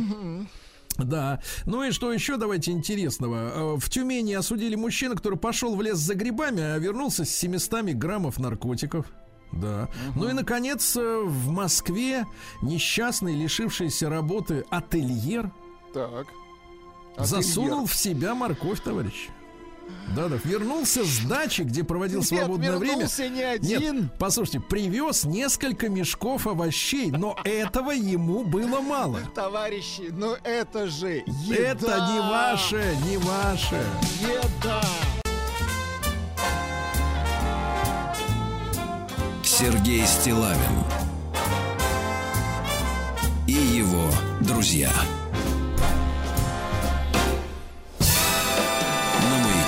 Дорогие товарищи, здравствуйте, доброе утро вам всем. Сегодня в мире, э, ну, кроме всяких там памятных дат и праздников в разных странах, еще и есть такая. э, сегодня Международный день э, борьбы с буллингом. Не люблю это слово, но, в общем, школьная травля, если по-русски говорить. И я считаю, что это важно обсудить со специалистом, не просто там перетереть друг с другом, а как вас травили, а как, а как выходили из положения. Да никак не выходили. Происходили. Вот. А Наталья Антипова Коплоухая, клинический психолог, психолог, работающий с подростками как раз, да, от 14 лет. Наталья, доброе утро. Да. Доброе утро, Сергей. Наталья, ну, хочется в этой истории разобраться э, целиком, да, э, изначально. Э, давайте начнем с того, почему у вот, ну, детьми их как-то уже не, наз- не хочется называть. Дети, мне кажется, все-таки такая история, там, ну, лет до 10, потом уже подростки, мне кажется, да. Вот почему у подростков, какой механизм и, какая причина желания травить какого-то одного человека в классе, да, вот как мы видим причину? Мгм. А, ну, во-первых, хочется, конечно, сказать, что э, каждый ребенок может оказаться с одной стороны или с другой э, в роли буллера, того, кто э, травит, или того, кого травит. А, Поэтому логика, например, э, мы нормальные родители, и с нами этого не случится, она такая самонадеянная. А Почему это так? Потому что а, в каждом из нас есть а, агрессия. Это такой импульс, который направлен на разрушение и деструктивность. И возникает он в ответ на некое неудовольствие. То есть сначала появляется это неудовольствие, от которого человек хочет избавиться. И это, если получается, то агрессия спадает. Если по каким-то причинам не получается, то агрессии есть всего два пути. Первое – быть направлен направленной на самого себя, и тогда разрушаться будет сам человек. Или она может быть направлена наружу, и тогда он будет разрушать кого-то другого. А, пример, он несколько упрощенный, но для понимания, думаю, будет достаточно. Например, на ребенка орут дома. Он испытывает очевидное неудовольствие, и если у него нет возможности уйти от, от этого крика, то он либо придет к тому, что он заслуживает такого обращения, и здесь мы будем иметь дело за рождением психологии «я плохой, недостойный», заниженной самооценкой и так далее.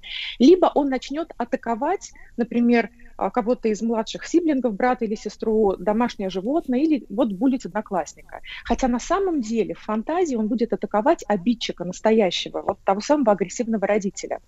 И а, из этого следует следующее, что не первый вариант поведения, не второй, то есть когда я плохой и заслуживаю такого обращения, или кто-то плохой и заслуживает такого обращения, он не является, не является адаптивным, не, не является нормой для психики. И второй момент, что и жертва, и агрессор, они нуждаются в помощи, потому что они оба, ну, как бы вот родились из одного состояния, и вышли од- из одной ситуации. Только один, ну, как бы в палача, да, так грубо назовем, другой в жертву. Это про теорию. На практике, конечно, сложнее, особенно когда м, вот этим агрессором является собственный ребенок, а, потому что у нас принято а, плохого наказать, хорошего защитить. Да? Но а, для родителя очень важно а, разобраться в том, что именно ребенок хочет сказать миру, да, как бы это ни звучало вот, а, слишком философски и гуманно, с помощью своей агрессии, потому что это может быть единственно доступным способом для ребенка что-то сообщить. Например, быть хорошим, быть сильным, а, быть в безопасности, атаковав первым, например, если мир для него враждебен и так далее. И задача родителей, к сожалению, а, только разбираться, разговаривая а, со своим ребенком. Наталья, но мы, мы понимаем, что э, буллинг, да, э, вернее, такое э, травля, да, школьная, она, вы сейчас рассказали ситуацию, об- обрисовали ситуацию на том, что э, агрессором может стать м, подвергшийся, ну, условно говоря, агрессии ребенок, правильно? То есть в семье, например, на него Мгм. наезжают, а он в- в- как такой, как прокладка, как шлюз, как какой-то адаптер, да, это все передает в школу. Но мы понимаем, что также травля это такая массовая история. А вот если посмотреть на м, вот эту ситуацию, когда целый коллектив, ну или по крайней мере такая группа достаточно устойчивая, да, в, в школьном в школьной команде начинает проявлять агрессию, заражая остальных учеников, которые, может быть, и к ним не приходила мысль э, кого-то там из школьников обижать, травить, да, вот э, начинает эту деятельность именно коллективную. Вот здесь какой механизм? Ну, а, это здесь стоит тогда говорить о так называемой проблеме наблюдателя а, за буллингом, потому что вообще психически независимых наблюдателей за а, агрессией, которая проявляется неадекватно, не бывает. И это действительно большая сложность, потому что ребенок, наблюдая за буллингом а, со стороны, он невольно идентифицирует себя либо с одной, либо с другой стороной. Как правило, конечно, ребенок, подросток идентифицирует себя именно с ролью буллера. И в этом случае он применяет ее на себя, и он начинает воспринимать ее как норму. И происходит то самое присоединение, о котором вы говорите, когда есть один или несколько зачинщиков, и потом мы понимаем, что целый коллектив а, агрессивно и неадекватно настроен против одного ребенка. Хотя если этот коллектив разбить и с каждым ребенком разговаривать отдельно, то а, понимание и представление о ненорме происходящего, скорее всего, будет. Да, если мы говорим о нормальных детях, а не а, о психически нездоровых. На- Наталья, а, А. маленькая ремарка, это с чем связано? Получается, это такое, как бы, размытие или перераспределение ответственности, условно говоря, когда нет э, старшего, да, и э, все, когда думают, что, ну, не я в этом виноват, э, с меня не спросят, вот, как бы, так сказать, когда такой коллективный, бессознательный э, э, г- а, главарь э, всей этой, как бы, вот этой банды э, возникает, как это объяснить так по-русски, если не, не специалисту? Почему они, почему они поодиночке понимают, что делают дрянь, а вот вместе вот этой вины в них нет? Вы правы, абсолютно происходит то, что вы назвали размыванием ответственности и возможность присоединиться. Присоединиться всегда легче, чем сделать. Да, это вот как э, теория разбитых стекол. Достаточно одного разбитого для того, чтобы в какой-то момент все здание оказалось, во всем здании не оказалось ни одного целого стекла. И вопрос в том, что у кого-то психически хватает а, вот этого намерения и агрессивности кинуть этот первый камень, а остальные подхватывают. Подхватить и присоединиться проще. Именно поэтому, собственно говоря, взрослый, который находится рядом, он должен пресекать а, начальные моменты, да, потому что когда процесс запущен, остановить это а, бывает очень сложно. А если еще и взрослый присоединяется и участвует в этом, как часто это бывает в школах, когда а, учителя, тренеры и вообще какие-то значимые взрослые а, сами являются источником этих агрессивных реакций в сторону конкретного ребенка, вот здесь э, совсем беда и, и сложно. Э, Наталья, а что касается выбора жертвы, есть ли какой-то алгоритм, а, либо этой жертвой может стать э, любой ребенок, э, любой подросток в классе?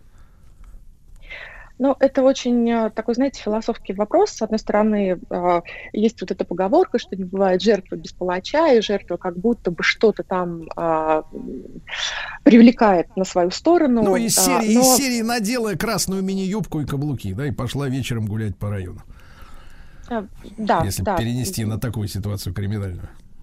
Да, примерно так. А, Есть определенные моменты, которые могут ну, чуть больше наводить на мысль о том, что а, ребенок будет а, подвергаться буллингу, да, это а, когда ребенок приходит а, в новый коллектив, предположим, в уже сложившийся коллектив, он а, с большей вероятностью может быть подвержен этому. Когда ребенок, а, вот можно подставить любое определение, вот отличается от, да, вот он когда какой-то не такой, а, физически, эмоционально, а, когда он а, не так выглядит, не так Акцент, себя да? ведет, по-другому себя заявляет, да. Здесь тоже родители, но обычно родитель, если он адекватно воспринимает окружающую реальность и своего ребенка, хоть в какой-то степени, он понимает, насколько его ребенок другой, да, вот насколько он ненормативен, то против такого ребенка тоже можно предположить некие, да, если он э, лучше всех учится или хуже всех учится, самый маленький или самый большой и так далее.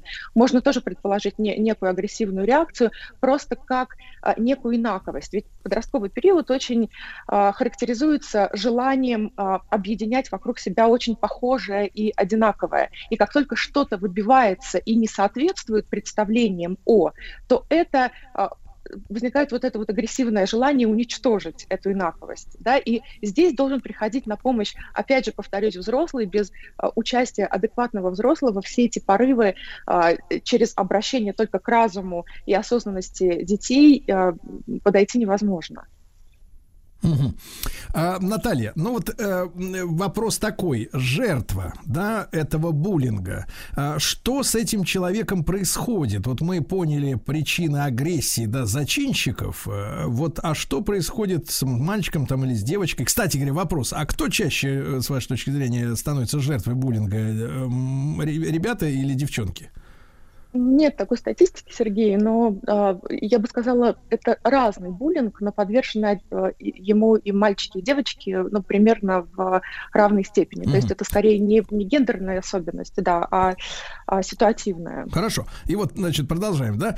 Получается, что если на мальчика, там, на девочку, ну, неважно, в семье э, слишком часто орут, он это транслирует, эту агрессию, передает ее, да, потому что не может копить в себе. В одном случае передает, в другом случае винит себя и считает себя каким-то плохим и недостойным и так далее. А что происходит вот э, с жертвой коллективного э, давления в школе? Э, вот внутри, что в, душе творится у человека? А, что нужно а, здесь, о чем нужно думать в, это- в этом направлении? Что а, буллинг это всегда это такой постоянный перманентный стресс для этого ребенка, на которого он направлен, и все психические последствия соответствующие. В- Последствия и сила а, этих последствий будут зависеть от конкретного ребенка, от его психического статуса. Но такие последствия, как тревожность, а, депрессивные состояния, а, низкая самооценка, ощущение беспомощности, никчемности, хроническая усталость, отсутствие каких-либо желаний, когда вот ребенок лежит в потолок, смотрит и ничего не хочет, нарушение сна, аппетита и так далее. То есть все, что мы, с чем мы имеем дело при а, тревогах, тревожных расстройствах и депрессивных состояниях. Да, то есть вот это все может а, проявляться у ребенка. А, что здесь важно? А, важно подмечать эти изменения. Да, если ребенок устает больше, чем раньше, если он не хочет выходить из дома, когда раньше с этим не было проблем, он был активным. Если вдруг его все начинают бесить и раздражать, а часто ребенок, например, который а, сталкивается с агрессией в а, школе где-то, да, в какой-то своей среде, а, он а, может начинать проявлять агрессию в сторону родителей, потому что для него это может быть более безопасно да, в семье. Вот какие-то изменения, такие ключевые, которые подмечаются в ребенке, они все могут сигнализировать о том а, ненормальном состоянии внутреннем, которое ребенок пытается скрыть. То есть э, дети, на самом деле, они довольно они очень сложно а, при буллинге, в ситуации буллинга напрямую сказать, что вот смотрите, я жертва буллинга, потому что точно так же, как для взрослого человека, быть жертвой это равно быть слабым, а предстать слабым перед родителем вообще бывает невыносимо. А, Но какими-то другими способами дети а, довольно часто подают сигналы. У меня был случай в практике, когда а, мама, например, систематически зашивала порванную одежду мальчику, не задавая ни единого вопроса, да, или др- другая история совсем с другой стороны, когда мама не задавалась вопросом, почему у девочки нет а, друзей, почему ее не приглашают на школьные мероприятия, у нее нет друзей. Она объясняла это тем для себя, что дочка умная, а все остальные дети дурачки, что, что ей там с ними общаться. Хотя Мгм. мы абсолютно социальные, да, и а, отсутствие нарушения вообще каких-то горизонтальных связей, да, то есть с ровесниками, это всегда повод задуматься как минимум. Мгм. Наталья, не могу не спросить вот о чем. А, Мы э, не так давно пережили очередную трагедию школьную, да, и так вот я поднял статистику, что у нас в последние там лет пять, э, чуть ли не дважды в год э, происходят эти случаи ужасные. Вот эти стрелки, они каким-то образом могут быть в прошлом, в своем школьном прошлом, как раз жертвами этого, этой школьной травли, либо такой корреляции прямой нету? Очень хороший вопрос, Сергей. И а, у нас, к сожалению, нет, а, ну, во всяком случае, я не знаю о статистике вот нашей по Российской Федерации, но есть абсолютно четкие данные по а, стране, для которой эта проблема давно а, и, и более остро стоит, существует и изучается. Это данные образования Министерства образования Соединенных Штатов, а, где сказано, что почти три четверти школьных стрелков подвергались издевательствам или преследованием в школе. И самое главное, не получали поддержки со стороны взрослых. И а, что там еще удивительно, что такие дети а, долгое время находились в подавленном состоянии, а, думали о суициде и даже писали о суициде, о суицидальных наклонностях в социальных сетях. И а, психологи отмечают, что очень часто вот такое вот м, убийство, когда ребенок берет оружие и превращается в стрелка, это для него становится всего-навсего, он, он не конкретных людей расстреливает, это для него способ а, и повод для суицида. Это как бы способ самоубийства, потому что большинство стрел- оправдать стрелков, они его, были... да, то есть, э, условно говоря, Да. заслужить суицид. Заслужить, заслужить, Мгм. да. Это как, э, знаете, очень часто акт вот этого расстрела, он заканчивается либо самоубийством, либо а, стрелок умирает в ходе действий правоохранительных органов. То есть в конечном итоге наступает та самая смерть, о, котором, о которой ребенок долго думал в силу вот этого тяжелого гнетущего состояния, которое оставалось незамеченным. А, Поэтому, кроме внимания к э, собственным детям, и не только к собственным, а к которым, которые находятся рядом, тут, наверное, не может быть никакой другой рекомендации. Э, Друзья мои, Наталья Антипова-Коплауха, клинический психолог и психолог, работающий под- с подростками от 14 лет. С нами сегодня. Сегодня день борьбы с буллингом, то есть с травлей школьной. А, Наталья, ну вот если поговорить, действительно, вы уже упоминали некоторые вещи шокирующие, да, что мама зашивала порванную хулиганами, например, одежду и не спрашивала, а как так она порвалась, да? Это к вопросу о том, что вот воспитывать человека должна только школа, только семья, да? Семьи разные бывают. А в- что нам как вот э, как обществу с этой проблемой правильно как поступить и и э, как вам кажется, ну понятно, что от каждого зависит, да, кто причастен э, принимать какие-то меры, но самые правильные, самые действенные. Вот, может быть, дадим советы нашим слушателям сегодня. А, да, я э, сразу скажу, что они, может быть, э, довольно размытые, но э, здесь, наверное, других не может быть. Э, Первый э, момент – нельзя отмахиваться от ребенка. Если он рассказал о случае издевательства, то к этому нужно отнестись как о прямому крику о помощи, в какой бы форме этот рассказ ни прозвучал. Ре- Ребенок означает, что он хочет вашего участия. И, возможно, даже на уровне просто выслушать и поддержать, но это в любом случае запрос на а, участие. Второй момент. а, очень важно доверять ребенку вот в чем. А, буллинг – это очень часто субъективное отношение. А дети э, такие же разные, как и мы взрослые, и отношение к происходящему у нас очень разное. Кто-то более чувствителен, кто-то менее. И если ребенок считает, что то, что происходит, это травля, то к этому нужно отнестись как к травле, даже если вам кажется, что дергание за косичку – это про заигрывание. И третий момент очень важно всегда быть на стороне ребенка. Это вроде прописная истина, но она очень часто не работает. Основное – это не обвинять его в том, что он слабый, потому что буллинг – это не соревнование. В буллинге нет конкуренции. Буллинг – это не про игру. В буллинге есть одна сторона, одна сторона, которая использует как, как эм, не как личность, а как предмет другого для выражения своей агрессии. И родителю очень сложно бывает признать, что да, это происходит именно с моим ребенком, а, но это необходимо сделать как первый шаг и донести до него мысль, что с вами, как с родителем, ему все равно будет безопаснее и лучше, а, потому что, как правило, буллер никогда не бывает один. У него всегда есть поддержка, как минимум, вот с тех самых пассивных, пассивных наблюдателей, о которых мы говорили. И а, о том, То есть, то есть это действовать- работа, работа на зрителя однозначно, да, обязательно должны быть зрители. Всегда То должно есть- быть, как То правило, есть, да. то есть, буллинга. тра- то есть травли, грубо говоря, в школьном туалете один на один не, не- вряд ли возможны, да? То есть нуж- нужны соглядатаи такие. Да, там психологически не работают э, те инструменты, которые как раз буллеру необходимы, если он э, осуществляет свои действия один на один. Нужно, чтобы ему нужно выйти на сцену, да, метафорически выражаясь. Ему нужно кому-то показать свою силу э, и то, что он может. Да-да-да. Наталья, а вот еще раз, пр- правильная будет какая в этом смысле работа? Ну, вы уже упомянули, что это претензии не к конкретному там мальчику или девочке, это, а, а, ну, так сказать, объективизация, да, людей. То есть это как бы вот его воспринимают как Мгм. пер- персонажа, а не как личность, да. А бесполезно записывать в, в курс, э, в секцию бокса, да, э, в принципе, ребенка в этом смысле. А как вам кажется, в сегодняшних сложившихся условиях, вот э, с кем из взрослых надо прежде всего вести работу? А, родители буллера, если оперировать этим термином, они же могут э, забыковать. Э, вот тут э, игрослов, бул это бык, да. Так вот, э, с учителем, как вам кажется, вот в сегодняшней ситуации, кто может принять меры действенные по-настоящему?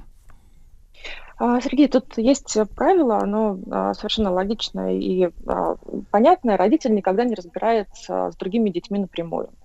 Да, действовать необходимо через а, законных представителей, какими бы они ни были. А, Это вопрос не только психологический, но и юридический. Да, мы должны иметь дело и разбираться только с себе равными.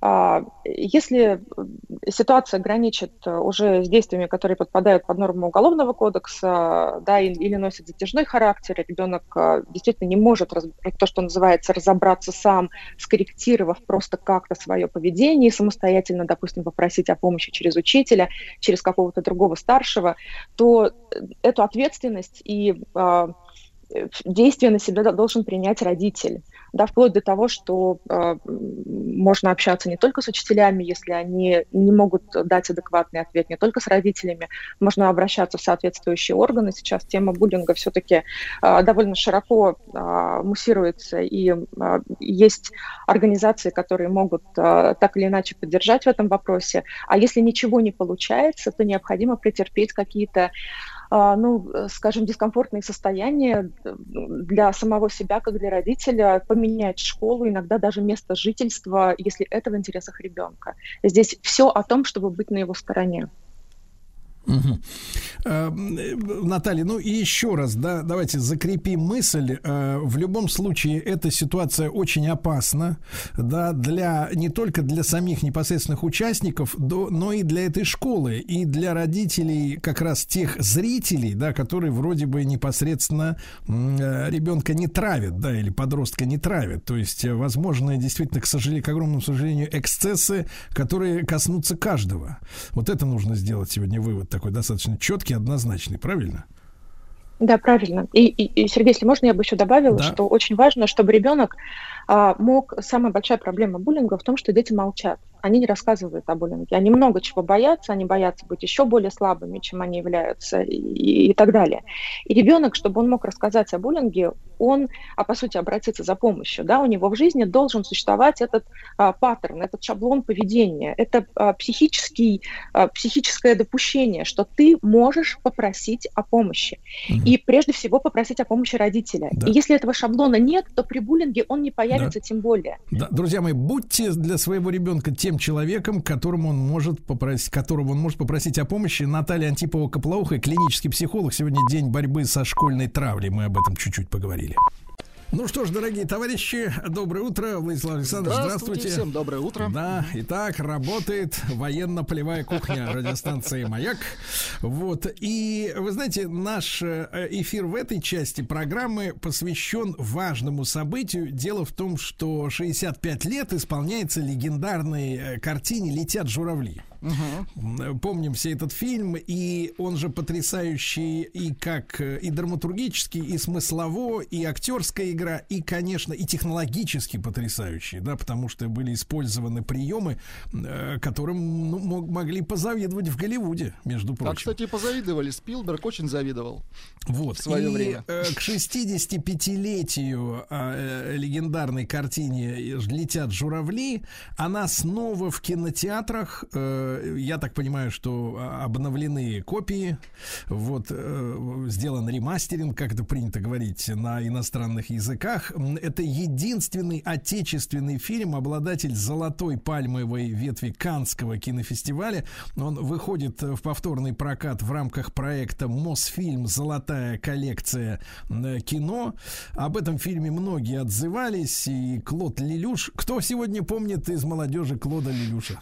Они Да. думают, что это К огромному, к огромному сожалению, да. Я скажу, что в прокате фильм представляет Мосфильм «Золотая коллекция». Это телеканал эксклюзивного и премьерного доступа к золотому фонду отечественного кинематографа, э, созданного ведущей киностудией страны. Неповторимое сочетание классики советского и российского кино, а также современных отечественных фильмов, лидеров проката и телеэфира. Вещание канала Мосфильм «Золотая коллекция» началось 1 сентября 20 то есть каналу два года. А к началу 22-го телеканал стал доступным в пакетах большинства операторов неэфирного телевидения в России, многих зарубежных операторов, ориентированных на русскоговорящих, естественно, а, подписчиков. И вот кон- киноконцерн Мосфильм и телеканал э, Мосфильм «Золотая коллекция» не просто выпускают фильм «Летят журавли» на большие экраны, зрители увидят покадрово восстановленный в лабораториях киноконцерна экрана, представляете? То есть Круто. каждый отдельный кадр. А сколько у нас кадров-то в, э, в секунду, дорогой Владуль? Не 24. сосчитать. Но у нас, Сергей Валерьевич, кстати, появился специалист, который расскажет вам, сколько кадров в секунду. Да-да-да, конечно. Иван Кудрявцев, директор по киноканалам медиахолдинга «Цифровое телевидение». Иван, доброе утро. Доброе утро. Да. Иван, ну, э, давайте Сразу хочу сказать, что с- кадров 24. В секунду. Ага. 24. 25-м Ну, кадром, э, который у нас во всех теориях заговора присутствует, тогда не пользовались. Вот. Иван, ну, пожалуйста, о, о том, как эту картину восстанавливали. Давайте с- начнем с Ну, техническим. э, Мне посчастливилось да? как-то раз оказаться в лабораториях Мосфильма и увидеть своими глазами, как это делается. Я также был как-то на э, лаборатории компании IMAX э, в Канаде и видел и убедился с- н- свои- н- с- своими глазами, просто убедился в том, что э, процесс мало чем отличается, он во всем мире примерно одинаковый. Сначала идет очень долгое и тщательное сканирование. Э, Такая большая добрая машина э, прокручивает очень медленно пленку, кадр за кадром, загоняя ее в цифровой вид. Затем вот полученный цифровой мастер э, при помощи э, сложных компьютерных программ, алгоритмов, там, машинного обучения, современных нейросетей, все это э, пр- еще раз сканируется уже на предмет какого-то брака, да, там какие-то царапинки, блики, вспол- всполохи и прочее.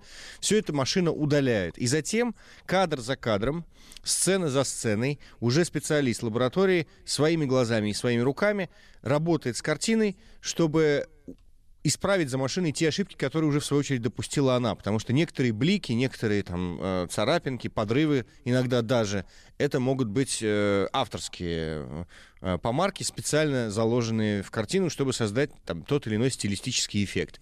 И вот уже после того, как специалист все это обработает, это заново выгоняется на уже цифровые носители и разлетается по городам и весям, чтобы мы с вами увидели э, фильм форм- воссозданный формате 4К, э, с супер четкостью, в звенящем качестве картинки и абсолютно четким, новым, пересведенным заново, иногда даже специально разложенным на э, множество колонок э, звуки. Иван, ну вот смотрите, вы используете тут фразу 4К. Я так понимаю, что все-таки 4К это э, термин, который имеет отношение к телеку.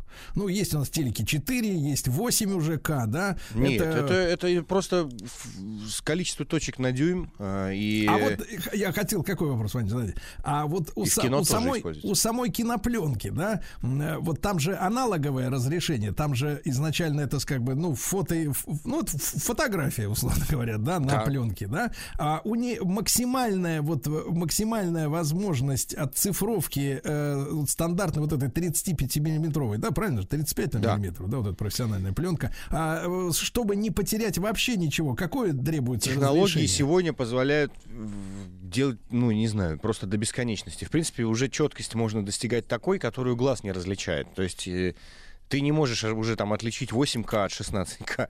То есть э, разрешительная, разрешающая способность э, сетчатки глаза, э, она уже ниже, чем те э, возможности, которые есть сегодня у цифровой техники. Поэтому 4К это формат изображения, который не, не, не дает тебе возможности уже отличить это от, плё- от, от пленки. Ты смотришь как будто с пленки.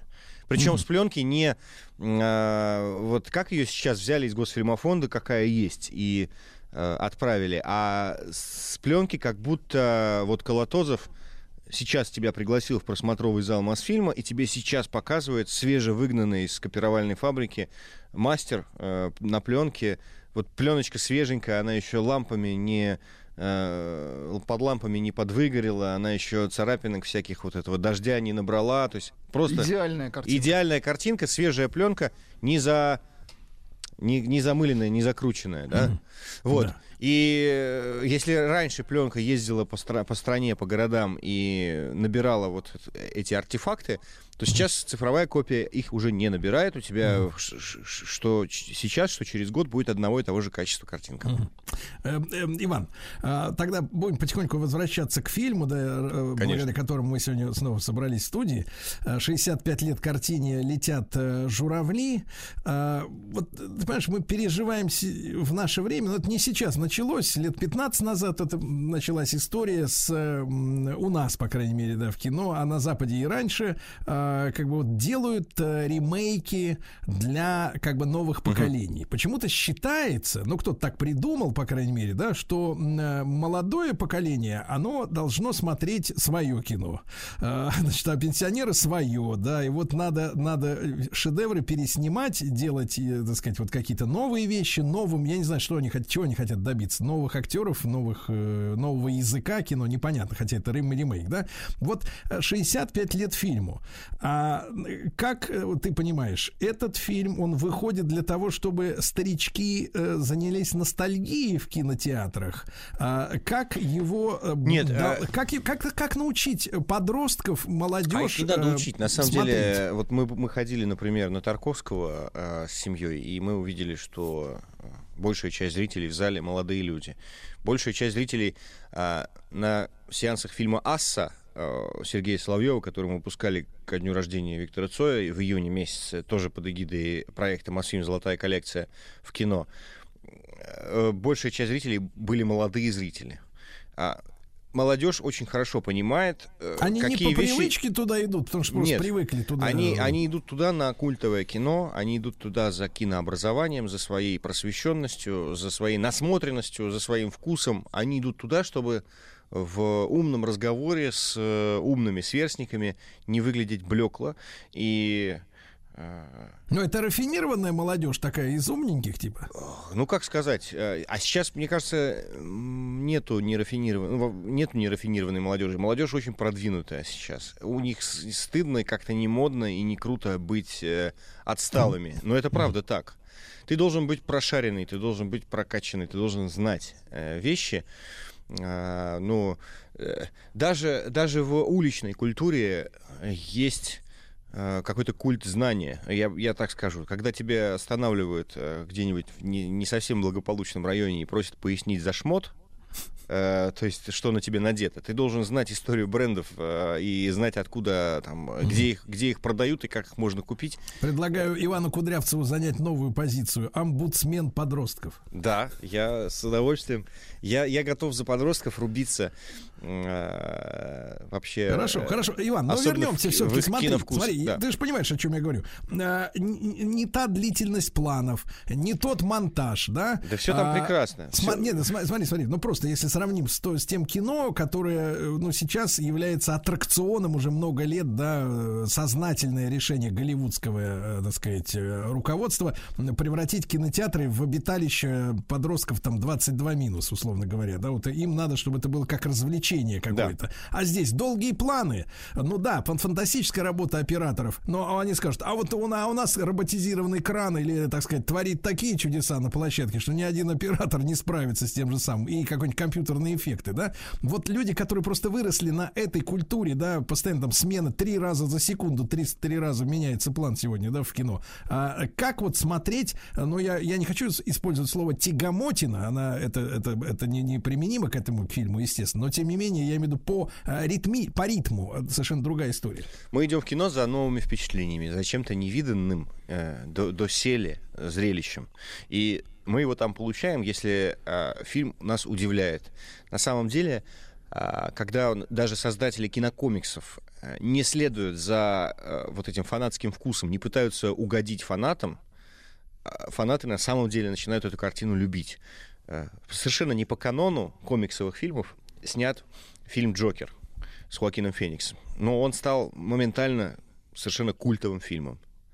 И сейчас вот даже крупные голливудские студии э, стараются подходить к созданию своих картин не шаблонно для того, чтобы сохранить самый главный фактор, за которым мы идем в кино. Э, Да, нам нужно выйти из дома, да, нам нужно разнообразие, чтобы был, был богатство выбора, но все это разбивается об утес, э, если нету удивления. Самое главное, зачем мы идем, это удивление, потому что это дает нам незабываемость, это оставляет фильм в памяти. И совершенно точно, увидев картину а, Михаила Колотозова, которую снял Сергей э, Урусевский, вы не, вы не сможете ее забыть уже.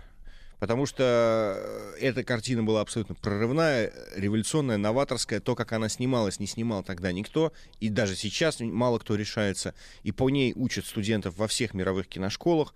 И Клод Лелуш, когда он увидел, как снимается сцена, где Баталов бежит по лестнице, а для этого была построена огромная четырехэтажная декорация колодец, э, э, по центру которой стояла стальная колонна, по ней, вращаясь, поднималась и опускалась камера с операторской площадкой э, и с оператором на ней, и с э, его ассистентом.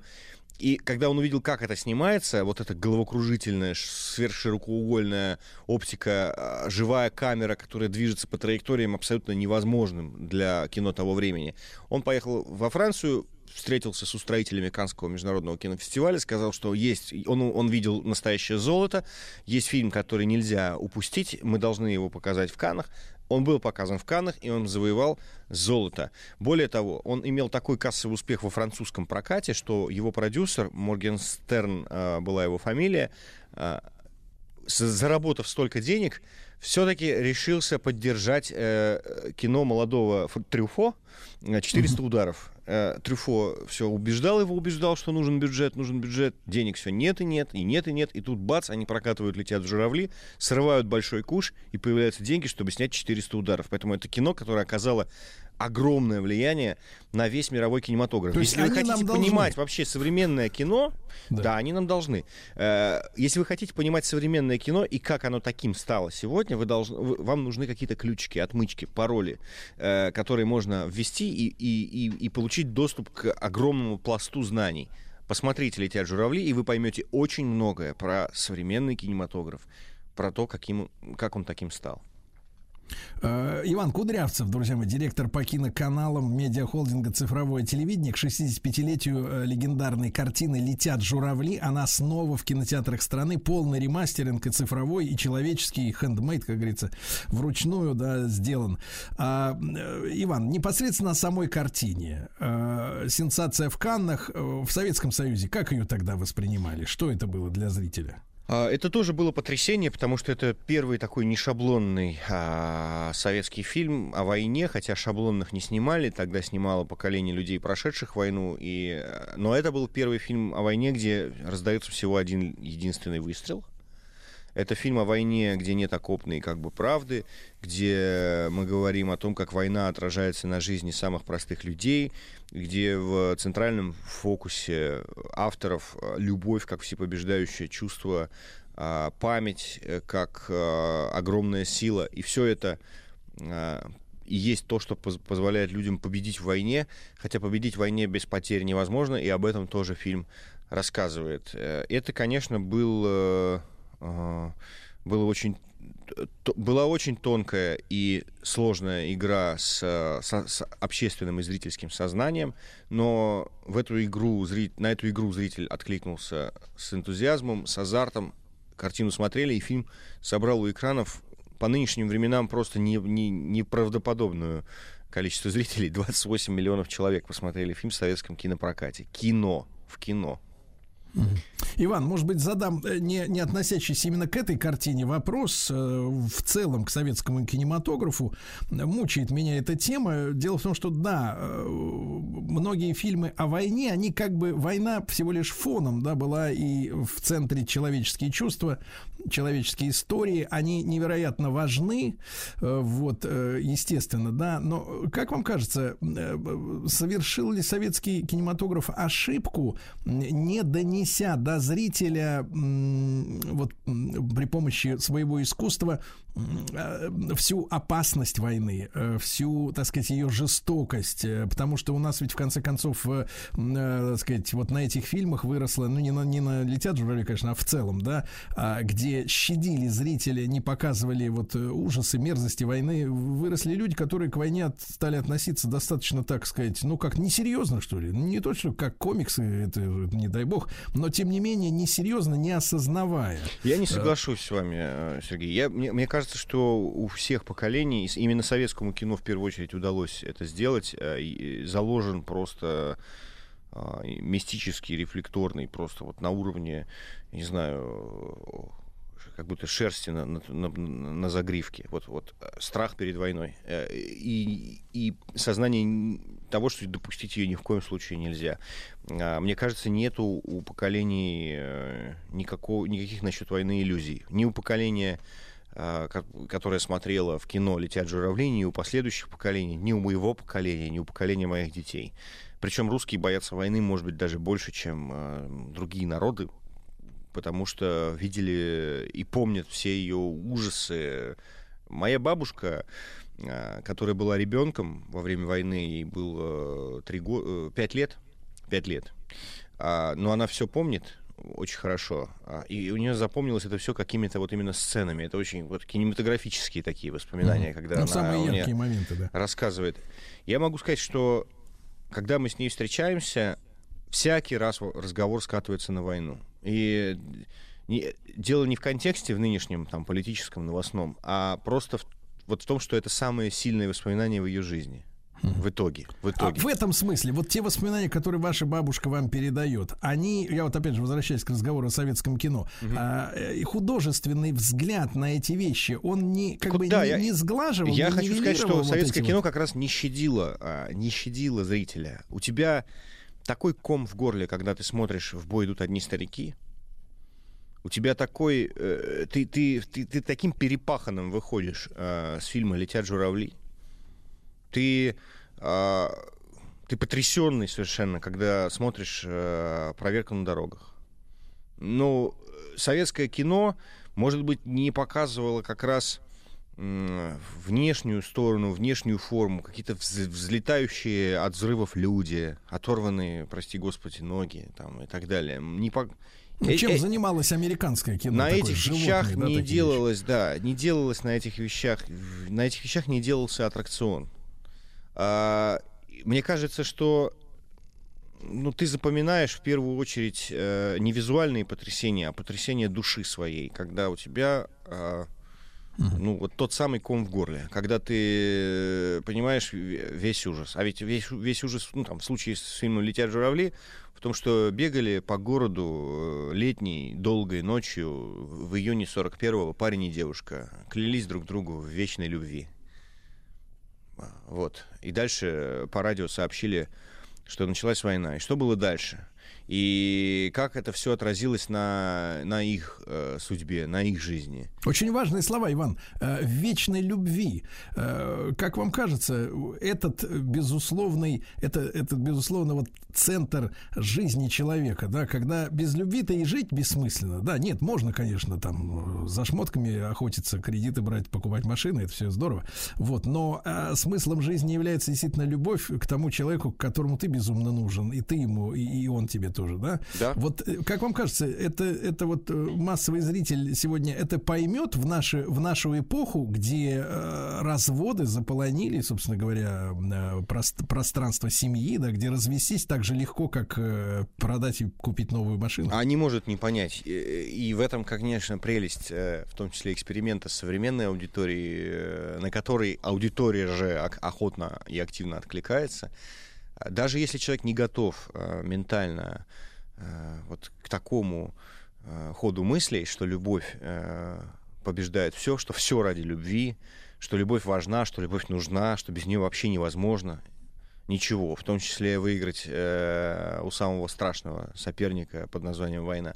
Вот даже если человек не готов к этому, и кино его сознание перевернет. А Он, увидев кино, очнется как, а, как от морока, как от То сна. есть картина может пробудить как раз Может. в людях, да, Может, понятие этом- того, что, что, что люди, да, мне нравится слово морок, что люди спали все это время и забивали себе, как говорится, калачакру а, бытовухой, да, вот в этом, в этом, да, в этом сила, сила искусства, в этом сила кино как искусство. И Каннский кинофестиваль, когда брал этот фильм в конкурс, э, и когда жюри награждало эту картину, э, очень хорошо понимал, что не он вписывает «Летят журавли» в историю кино, а себя Канны вписывают э, в историю кино, подтверждая свое звание главной мировой киноплощадки фестивальной, а, показывая у себя великий шедевр мирового киноискусства. Задача просто его разглядеть до того, как э, это признают абсолютно все зрители.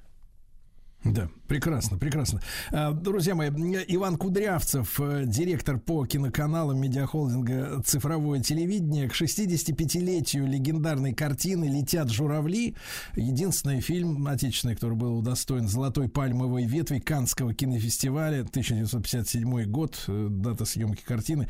А, В повторный прокат э, в цифровом и человеческом ремастере. Да, я хотел сказать, что билеты, билеты можно резервировать на, по адресу kino.mosfilmgold.ru кино.мосфилмголд.ру, друзья мои. Спасибо, Иван. Специальный проект «Наука. Новые горизонты» на Радио Маяк. В рамках проекта «Ледокол знаний» Homo Science Project. Итак, дорогие товарищи, дорогие друзья, мы продолжаем наш специальный проект «Ледокол знаний» Homo Science Project при поддержке госкорпорации «Росатом». У нас среда, а, ну и, соответственно, третий эфир науки «Новые горизонты». Как всегда, спешу напомнить наши правила. Мы обращаем особое внимание родителей и подростков 12-16 лет, а также самих старшеклассников. То есть перечислю поименно 12, 13, 14, не, не поверите, 15 и 16 лет, всех их касается. Так вот, просветительская экспедиция «Ледокол знаний» Homo Science Project в 23-м, в следующем году ждет вас, товарищи. Дорогие родители, расскажите своим подросткам, детьми я их назвать не могу, все-таки уже взрослые э, ребята, о нашем проекте, так как это действительно уникальный шанс отправиться на Северный полюс на атомном ледоколе. Вот, э, я лично на Северном полюсе не был. Это моя мечта. Вот. И, конечно, если бы у меня была такая возможность в свое время, в свое время, ее не было, я бы ей воспользовался обязательно. Ну, а чтобы принять участие, нужно написать эссе. То есть такое статейку, грубо говоря. Размышления на тему науки будущего. Надо подумать, как же будет э, развиваться наука, технологии мирного атома. Атома, напишите рассказ на тему, куда должна двигаться наука, какое научное открытие нужно совершить в ближайшем будущем. Можно выбрать одну из шести тем, и, что очень важно, во всех этих сферах работают предприятия госкорпорации Росатом. Ну, а темы для наших участников следующие, и я думаю, что вы их уже выучили. Во-первых, атомная наука, э, какие открытия там нас ждут в ближайшее время, Э, как, каким может быть город будущего, об этом можно подумать. Э, Покорение космоса, как атом поможет человеку за пределами Земли. Можно поразмышлять о материалах будущего, вот из чего будут делать, например, плащи или двери. Очень интересно. Э, Чудеса медицины, э, на что она будет способна совсем скоро. Ну и, конечно, век цифры, как цифровые технологии помогут человечеству. Ну а теперь внимание, товарищи, внимание. Все те, кто решили выбрать именно эту тему. Слушайте внимательно сегодняшний эфир, ведь он посвящен именно цифре. Э, Вот, друзья мои, в своем эссе, а, особенно заметьте, не забудьте раскрыть, что происходит в этой области сейчас, обозначить горизонты развития и будущее открытие, ну и какие результаты это открытие должно принести, как изменит мир. Э, Подробнее обо всех темах читайте в нашей группе ВКонтакте э, «Радио Маяк», так, оно, так она и называется. Э, ни- Нигде не списывайте, товарищи. Рассказ должен быть оригинальным, в любой стилистике, от научпопа до реального бизнес-плана, но объем не менее полутора тысяч, не более четырех тысяч знаков. Также обязательно упомяните там понятие в своем тексте. Атомная энергия, наука, открытие. Ну и разместить свою работу в социальной сети ВКонтакте с хэштегами, то есть с пометками «Маяк. Человек знаний», «Маяк. Наука. Новые горизонты» и «Маяк. Ледокол знаний». Ну что же, наша рубрика набирает обороты. А, Публикуйте свои эссе ВКонтакте. А, 28 октября мы объявим финалиста. Если вы не успеете, то именно вас и не возьмут на ледокол. Ясно? Вот, который отправится в просветительскую экспедицию в 2023 году. А называется экспедиция «Ледокол знаний». А сегодня, как я уже обещал, мы поговорим о цифровых технологиях. Ну что ж, друзья мои, сегодня цифровые технологии захватывают мир, и Росатом не исключение. Работу атомщиков невозможно представить без цифровых технологий. На атомных предприятиях процессами управляют автоматизированные системы. Специально разработанные программы выстраивают сложнейшие модели, а суперкомпьютеры делают такие расчеты, которые еще 10 лет назад казались чем-то из области фантастики. Вот автоматизированная система управления технологическим процессом, сокращенно АСУ-ТП. Знаете, о чем речь? Автоматизированная система управления технологическим процессом. АСУ-ТП. Это э, система контроля, регистрации и управления технологическим оборудованием. Это мозг и нервная система атомной станции. Назначение АСУ-ТП э, состоит в поддержании установленных режимов технологического процесса за счет контроля и изменения технологических параметров, то есть миллионов датчиков, которые там стоят, выдачи команд на исполнительные механизмы и визуального отображения данных о производственном процессе и состоянии технологического оборудования. То есть все узлы и агрегаты должны быть и все процессы полностью под контролем. В функции АСУ-ТП входит э, предупреждение аварийных ситуаций анализ контролируемых значений, стабилизация режимных параметров и технологических показателей. Представляете? Автоматизация помогает в достижении основных целей политики предприятия в вопросах экономики и качества. Разработки компании интегратора Росатома в этом направлении, называется она РАСУ, востребована во всем мире. Это целая линейка комплексных решений по проектированию, разработке, вводу в действие, сервисному обслуживанию и модернизации АСУ-ТП э, для объектов атомной энергетики. Ну и подробнее о некоторых про- продуктах. Первый из них называется Логос. Это целый пакет программ, э, который разработан специалистами РФ, Я, С, ВНИ и Ф. Ух ты. Это да. Для комплексного программного моделирования в различных областях. Например, Logos Аэрогидро позволяет моделировать процессы аэро- и гидродинамики. Logos Тепло решает инженерные задачи в области тепловых процессов. Следующий продукт называется Нимфа. Интересное название. А, Позволяет решать э, задачи в области геоэкологии, гидрогеологии, нефтедобычи, а также фильтрации в технологических процессах. Новейшая разработка «Волна» — это программно-вычислительный комплекс, предназначенный для поддержки принятия диспетчерских решений при управлении газотранспортными системами.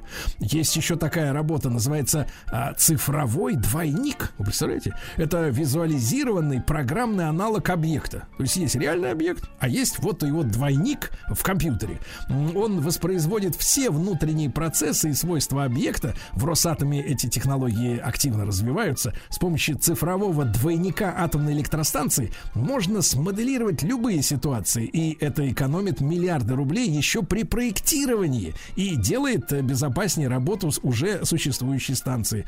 Станет возможным виртуально управлять всеми процессами от проектирования АЭС до ее вывода экс- из эксплуатации.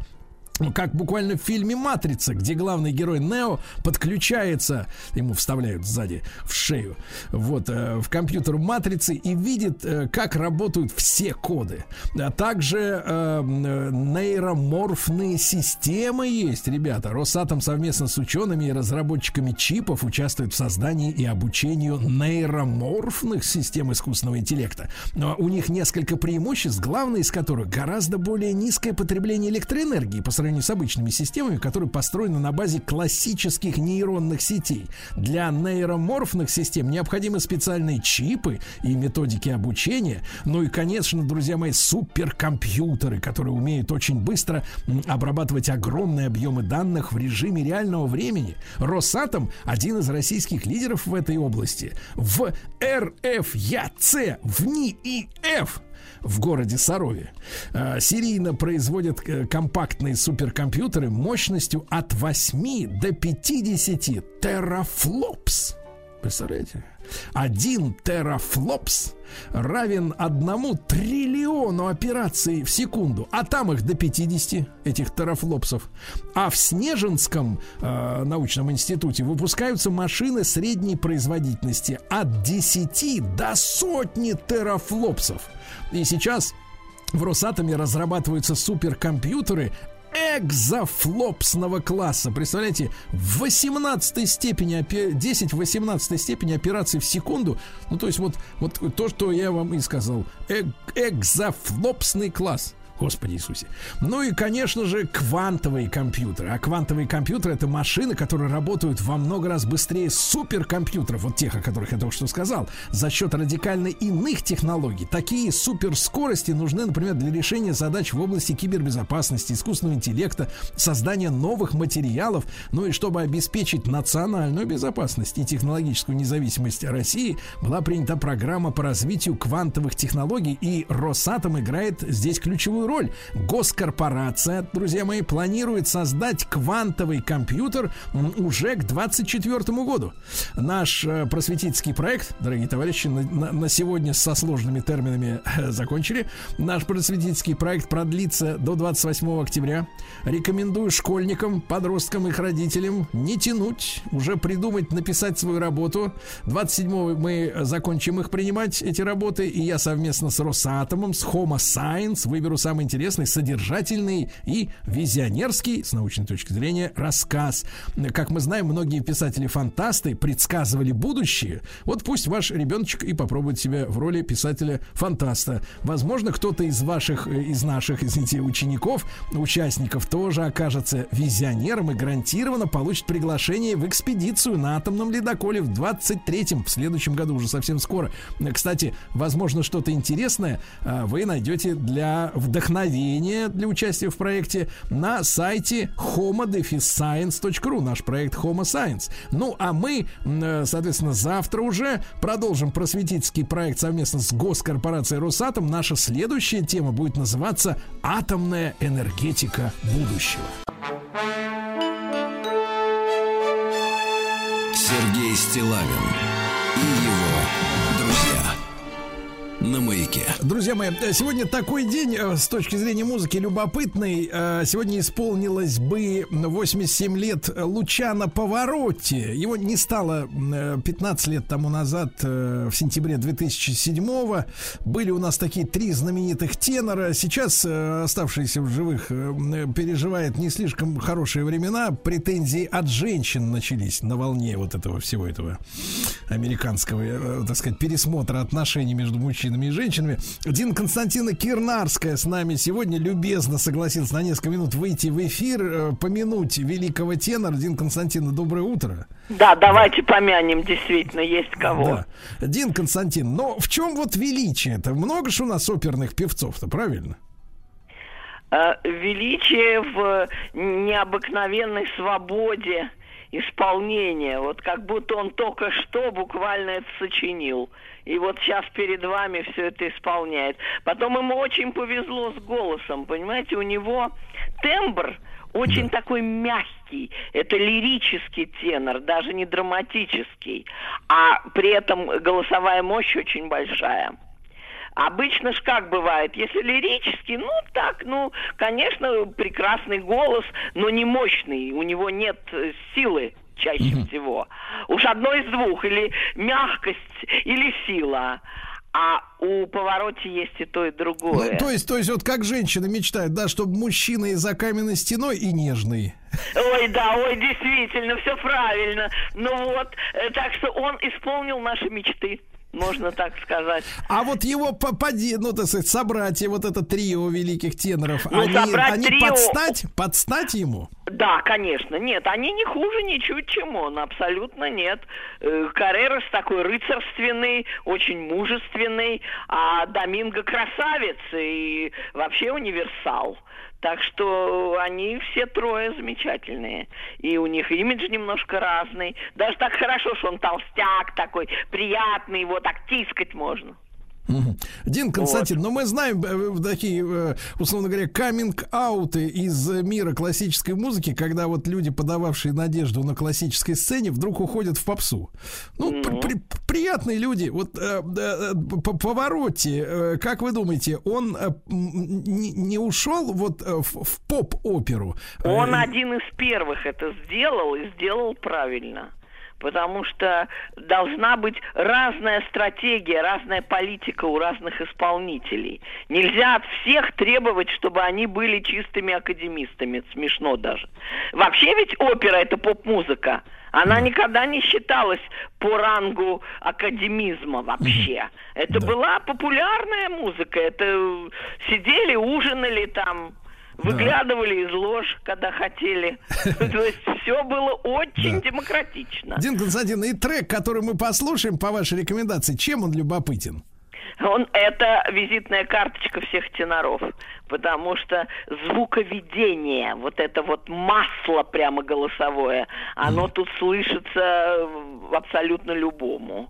Э, Вот это вот безупречное видение звука, когда один звук вливается в другой, в третий, незаметно. Вот это класс. Друзья Дина про- Константиновна. Кирнарская, музыковед, проректор Российской Академии Музыки имени Гнесиных, профессор, доктор искусствоведения, доктор психологических наук, представляет масло Лучана Поворотти.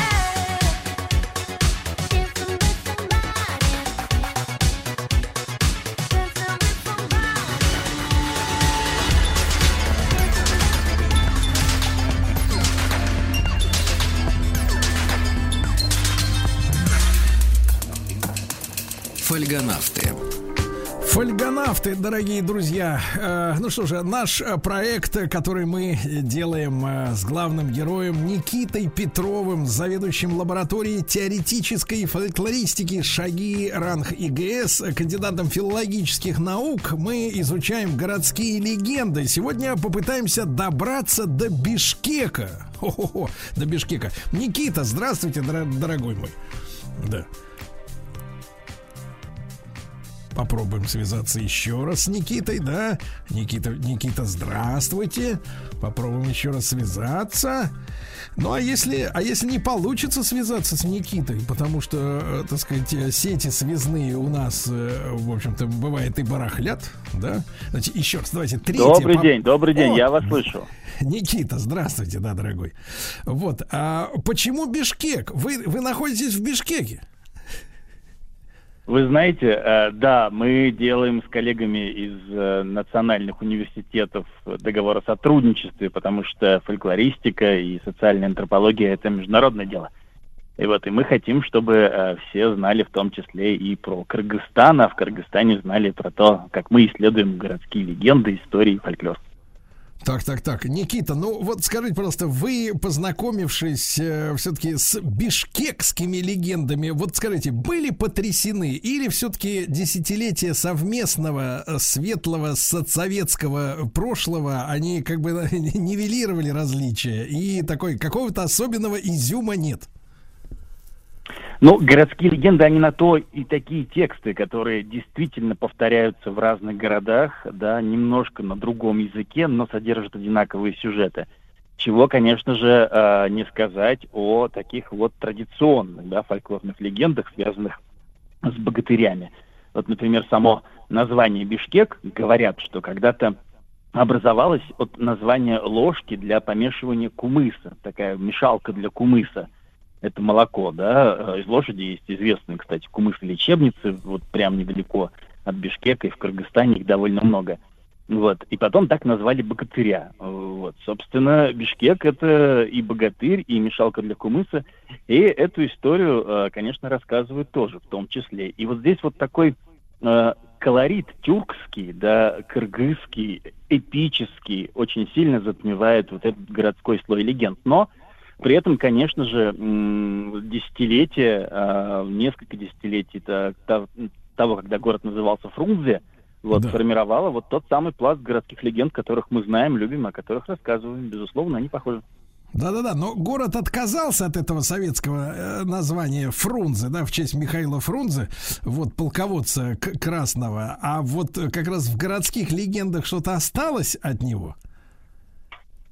Ну, город отказался не совсем, да, потому что здесь есть и улица Фрунзе, и совершенно замечательный музей Фрунзе, вот, и часто про э, эти советские постройки и про музеи тоже рассказывают много чего. Вот, в частности, на улице Фрунзе э, есть музей Михаила Васильевича Фрунзе, и он был построен прямо над домом, э, да, полководца Красной Армии, и внутри этого музея есть вот такой дом, да, где Фрунзе жил.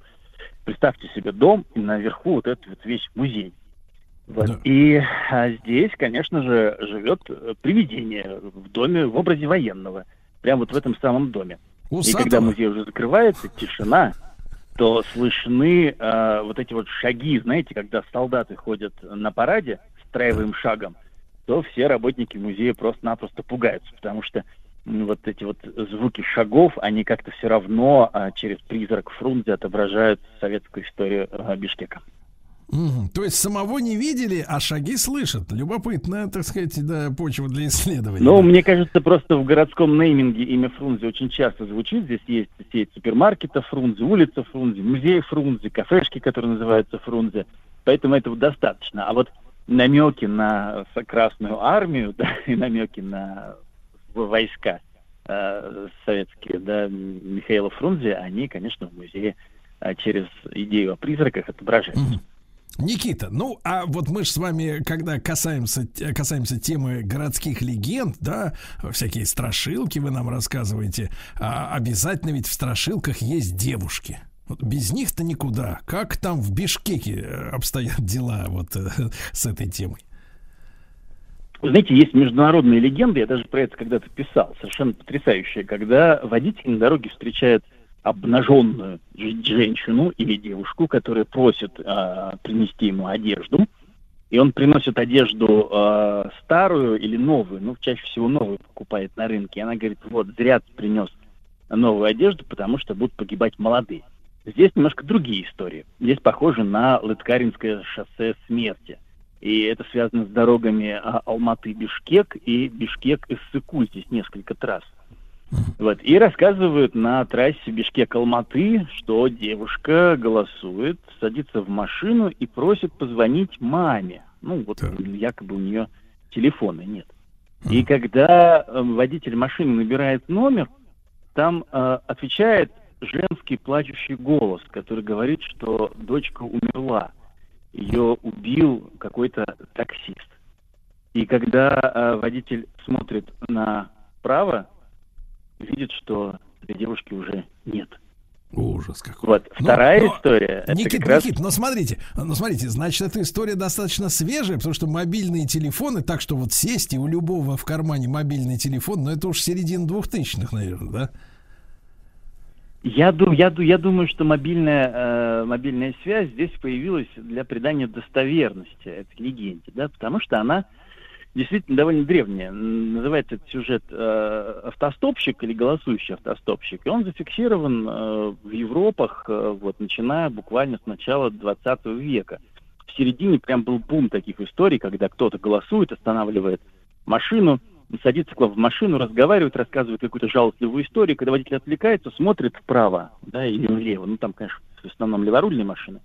Вот, а автостопщика уже нет. И тут же он врезается и разбивается куда-то. Ну, поэтому мобильный телефон это деталька, которая показывает нам достоверность этой истории, на чем, собственно, и специализируется городская легенда. Вот. А э, трасса Бишкек-Иссыкуль еще более интересная история. Там есть такое Буомское ущелье, там девушка в красном. Иногда, конечно же, в белом. Она вот голосует на дороге. Вот. И если проехать мимо нее не останавливаясь, не дай бог остановиться, потому что если остановиться, то все сразу она тебя загрызет. А вот люди не останавливаются, и девушка бежит рядом с машиной, набирая скорость, прямо рядом-рядом. Вот. А вместо ног у нее копыта. Да вы Вот. что? И почему это происходит? Говорят, давно-давно, когда-то вот на этой трассе Бишкек-Иссыкуль таксист э, жестоко надругался и убил девушку, молодую девушку. И с тех пор ее дух в образе вот этого дьявола Джерныка, да, ищет обидчика. И чаще всего такие водители попадают э, в ДТП, вот, и чаще всего со смертельным исходом. Поэтому, если увидите девушку в красном или в белом, э, даже не знаю, что нужно сделать. Ездить Тут э, помедленнее, удивительно, да, удивителен только, я вот, Никит, все- всему, что вы говорите, верю. Единственное, что возникает вопрос, кто же рассказал-то о встрече с девушкой, если он бел, бедный об скалу разбился? слухами земля полнится, да, потому что рассказывают именно эти истории э, люди с большим опытом, да, среди таксистов довольно распространены подобные истории. И вот это напоминание. Мне кажется, что эта история связана с а, тем, чтобы люди не превышали скорость на этой трассе, да, это такой предупредительный текст, предупредительный нарратив. Ну, конечно же, кто же мог это видеть? Никто это, наверное, не видел, потому что все погибли, но какой-то попутчик случайным образом спасся, выпал из машины и рассказал все это остальным таксистам. Вот, наверное, так. А с общественным транспортом что-то связано? Все-таки в машине, конечно, человек может ехать и один, а в троллейбусе, например, или в, или в поезде, там и человек-то под сотню. Знаете, эта история довольно длинная, поэтому приготовьтесь послушать. Э, Тогда еще во Фрунзе, а не в Бишкеке, в 1946 году, стали строить э, троллейбусные линии, троллейбусный парк. Вот. И когда-то э, в Бишкеке вообще было 18 маршрутов троллейбусов. Они всегда ходили классно, то есть всегда люди ездили на заводы, ученики в школы, студенты в университете. Вот. И даже э, вот с 80-х до 90-х г- годов, э, когда, собственно, и относится эта к этому времени, говорят, что было вот все прям вот 18 маршрутов, и все они работали. И вот тогда и появляется история про троллейбус, причем не про обычный троллейбус, а про черный троллейбус. Значит, э, ситуация такая. Зимнее утро, туман. В Бишкеке есть такой смог туманный, да? Там есть мало пассажиров, э, один кондуктор и водитель, и вдруг один троллейбус необъяснимо исчезает. Его нет. Никто не может его найти. это вроде как э, ну, какая-то такая намек на правду. И вот с тех пор, именно с тех годов, на улицах города появляется призрак троллейбус. И каждый раз он ищет себе очередную жертву. Он черный, он бесшумно едет по дорогам, и увидеть его можно только ночью, либо очень вечером. Мало того, что он просто ездит, он выбирает жертв, он выбирает пассажиров, которые неуважительно относятся к троллейбусам, не платят. Он выбирает, выбирает плохих кондукторов, которые собирают дань, водителей, которые плохо водят. Подъезжает, когда человек один, на улице тихо, безлюдно, он поворачивает из угла, и даже неважно, есть ли там троллейбусная линия или нет. И вот в момент появления этого черного автобуса кондуктор, пассажир или водитель начинает испытывать слабость. Пропадает вообще какое-то желание куда-либо двигаться. И ощущение, что как будто бы какая-то вот нечисть или сила удерживает людей на месте. Ты хочешь идти, ничего не получается. А, человек видит город а, как будто с изнанки, с другой стороны, попадает, а, ну, я не знаю, в какую-то параллельную реальность.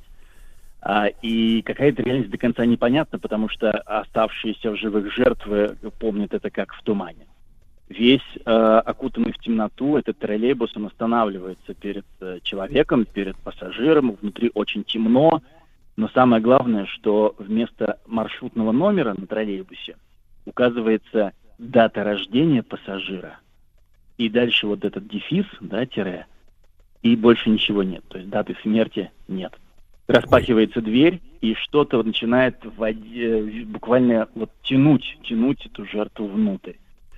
А у пассажира в голове появляется такое ощущение, что все хорошо, я доеду куда угодно на этом автобусе, двери закрываются, и троллейбус начинает двигаться. В салоне никого нет, абсолютно. Место водителя, место кондуктора абсолютно пусто. Только какие-то вещи пассажиров, портфели, зонтики, оставленные на этих сиденьях.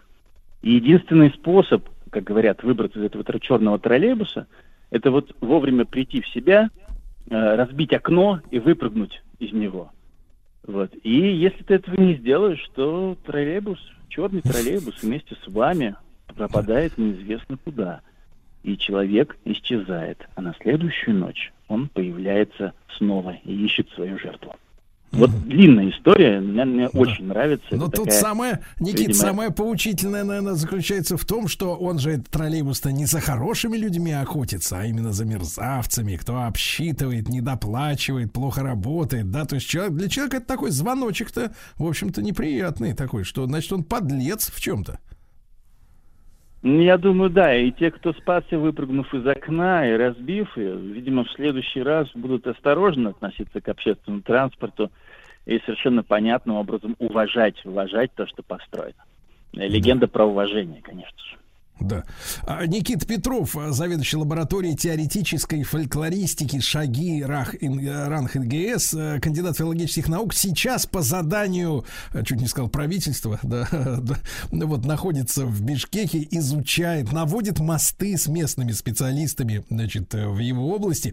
Никита, ну, а вот скажите, а вот детишки часто ведь тоже вот женщинами пугают, транспортом пугают, а, соответственно, детишки что же, наверное, жуткую какую-то миссию миссию в этих э, сказках исполняют. Ну да, смотрите, э, с детьми здесь более-менее стандартные, опять же, городские легенды. Это связано с городским пространством. Есть такой термин place lore, да, есть фолклор, а есть place lore, то есть легенды о местах. И часто они связаны с изменением конфигурации этого конкретного места. Вот э, есть здесь место налоговое, да, здание Ленинской налоговой, в Бишкеке. До этого это э, пространство и здание было детским садом. И вот рассказывают э, те, кто подают налоговые декларации, иногда появляется маленький мальчик. Маленький мальчик, чуть симпатичный, с блестящими глазами, который подходит и просит поиграть с ним. Как только взрослый а, наклоняется, чтобы с ним поиграть, мальчик исчезает. Вот. А медицинская академия, там фармакологический корпус, там живет девочка, призрак девочки – Каждый вечер, говорят, она спускается со второго этажа, то есть такие маленькие шажочки, тык-тык-тык, подходит к будке охранника, охранник пытается протянуть ей конфетку, либо денежку, а здесь есть совершенно замечательная традиция, вот, если а, вы видите человека с ребенком или просто ребенка, можно, в принципе, если он вам знаком более-менее, засунуть ему какую-то денежку в карман, вот, для того, чтобы он купил себе сладости. И вот когда охранник пытается это сделать, девочка смотрит на него черными глазами, смеется жутко и убегает снова к себе наверх. А денежка? Денежка. Вот. А вот денежку он не успевает никогда засунуть, потому что это призрак. Да? Денежку можно засунуть в карман только а, детям знакомых, да, которые, конечно же, потом будут относиться к тебе к уважению, с уважением. Слушайте, какие замечательные, какие замечательные в Бишкеке традиции. Э, Сегодня вот читал новость криминальные, там мужчина приставал к детям и требовал почесать ему пятки. Совершенно другие, так сказать, реалии да, нашего мира. А там вот денежку пихают. Э, Никита, а что касается вот э, мумий, есть ли там вот все-таки дело-то восточное, да, может быть и мумии там какие-то существуют? Э, Мумия связана э, с историческим музеем. Когда-то, опять же, по легендам, а, когда-то один из охранников пообещал вынести мумию, да, которая есть в музее, из этого музея, и ее похоронить. Причем вот он так обещание дал всем, все видели. Но обещание не выполнил. Понятно, что люди бывают, не сдерживают свои слова. И вот после этого говорят, что э, мумия, она возненавидела вообще весь город Бишкек и всех, кто в этом Бишкеке живет, и мстит. Вот. Ну, и мы знаем, что э, в Кыргызстане, в Бишкеке происходят разные социальные потрясения, вот причем довольно регулярно.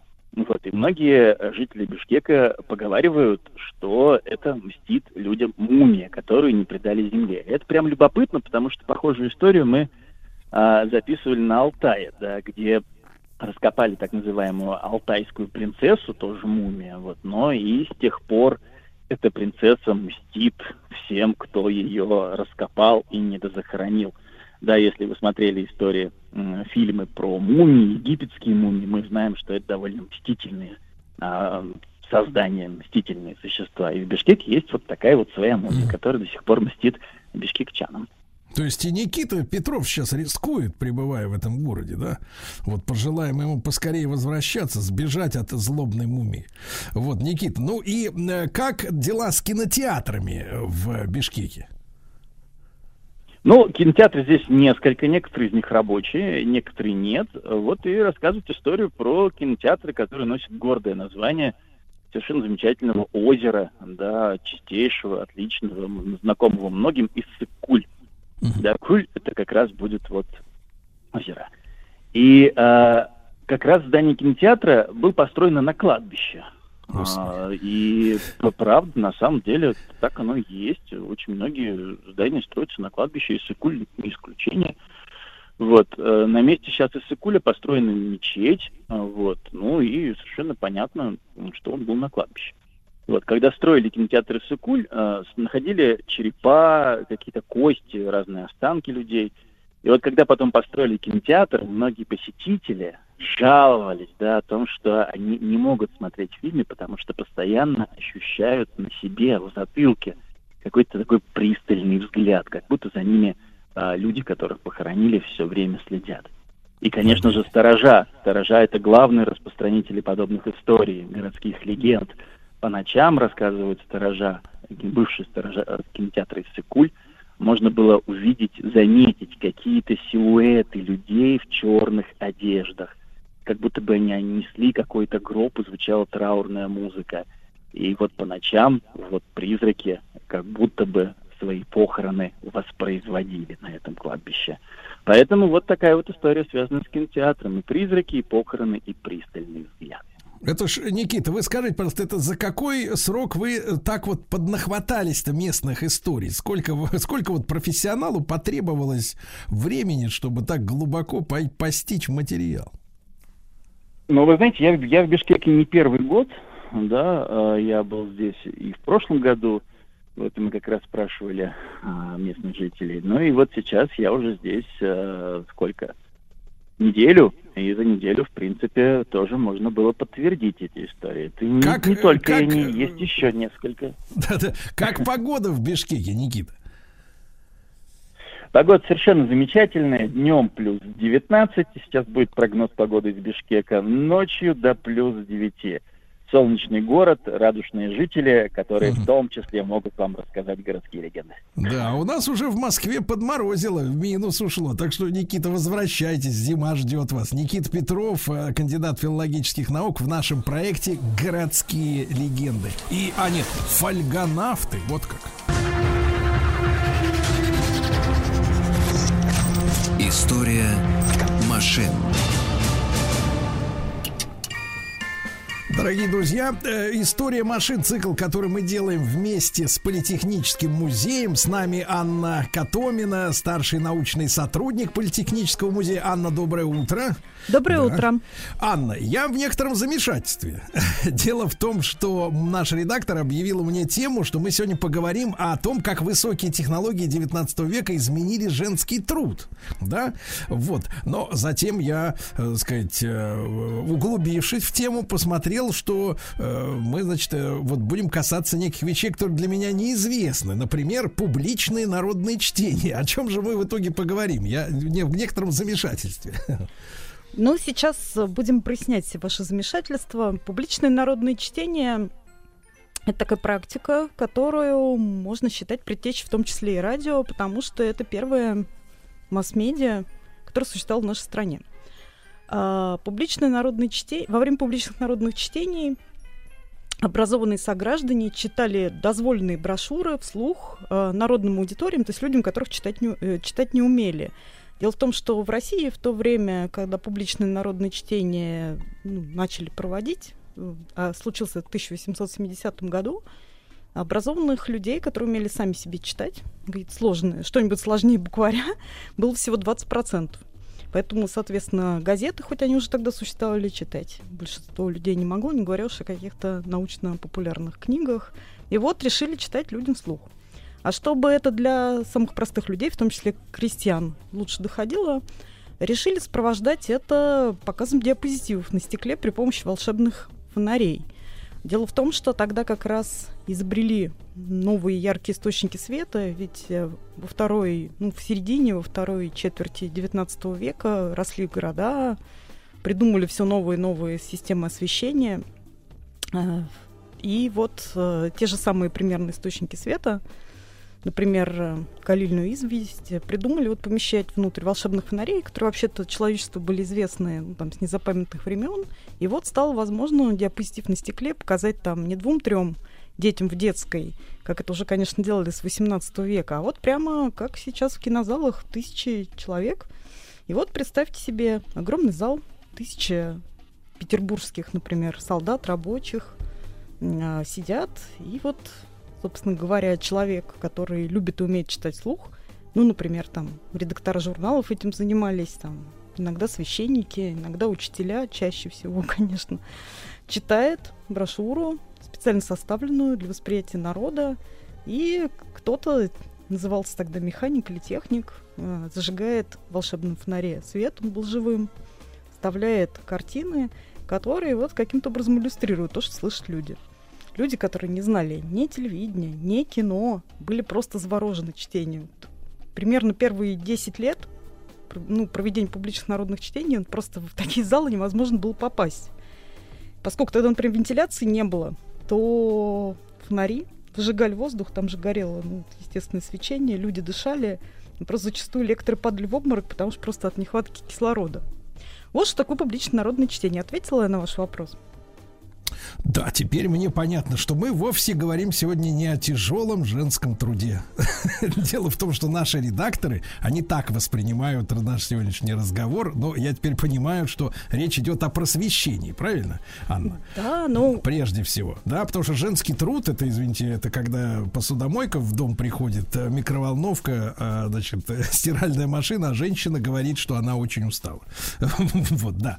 А что же такое, вот, э, чем занимались э, мужчины в этих публичных народных чтениях и что делали женщины? А, ну вот вы знаете, вот не соглашусь с вами. Без женщин а, вся вот эта вот практика, как вот ее я бы стала называть, да, публичное народное чтение, была бы совсем невозможна. Потому что мужчины читали тексты вслух, конечно, потому что ну, без микрофонов и тем, чем мы сейчас пользуемся, это была тяжелая физическая работа для таких огромных аудиторий. Мужчины получали разрешение на проведение этих мероприятий, потому что государство контролировало, естественно, что рассказывает народу интеллигенция в таких случаях. А, мужчины все организовывали, но как бы женскому труду там тоже нашлось место и достаточно неожиданное. Вот когда я стала все это изучать, это обнаружила, я сама удивилась. Потому что вот эти самые диапозитивы, без которых эти чтения совершенно были бы невозможны, потому что для людей, которые не привыкли читать ну, такую вот информацию, которую обычно во время этих чтений им преподавали, ну, например, об устройстве, я не знаю, там, Вселенной, что бывает гроза, как добывают соль, там, я не знаю, как проходит Крымская война, которая тогда как раз проходила. Вот э, простые люди без э, иллюстраций каких-то в виде этих диапозитивов понять бы просто не могли. Они бы То есть это такой, такая, вышли. такая вот, грубо говоря, э, просвещение плюс пропаганда скорее, да? Ну, слушайте, так ведь всегда. Работа с населением. Да. В общем, работа с населением, организация это работы. И как бы вот ее, так сказать, продвижением занимались мужчины. Ну а женщины занимались матчастью. Потому что для этих публичных народных чтений, особенно когда их разрешили наконец-то где-то в 90-е годы 19 века проводить по всей стране, в том числе и в уездных городах, не только в столицах, в том числе и в деревнях, нужно было очень много этих самых диапозитивов на стекле.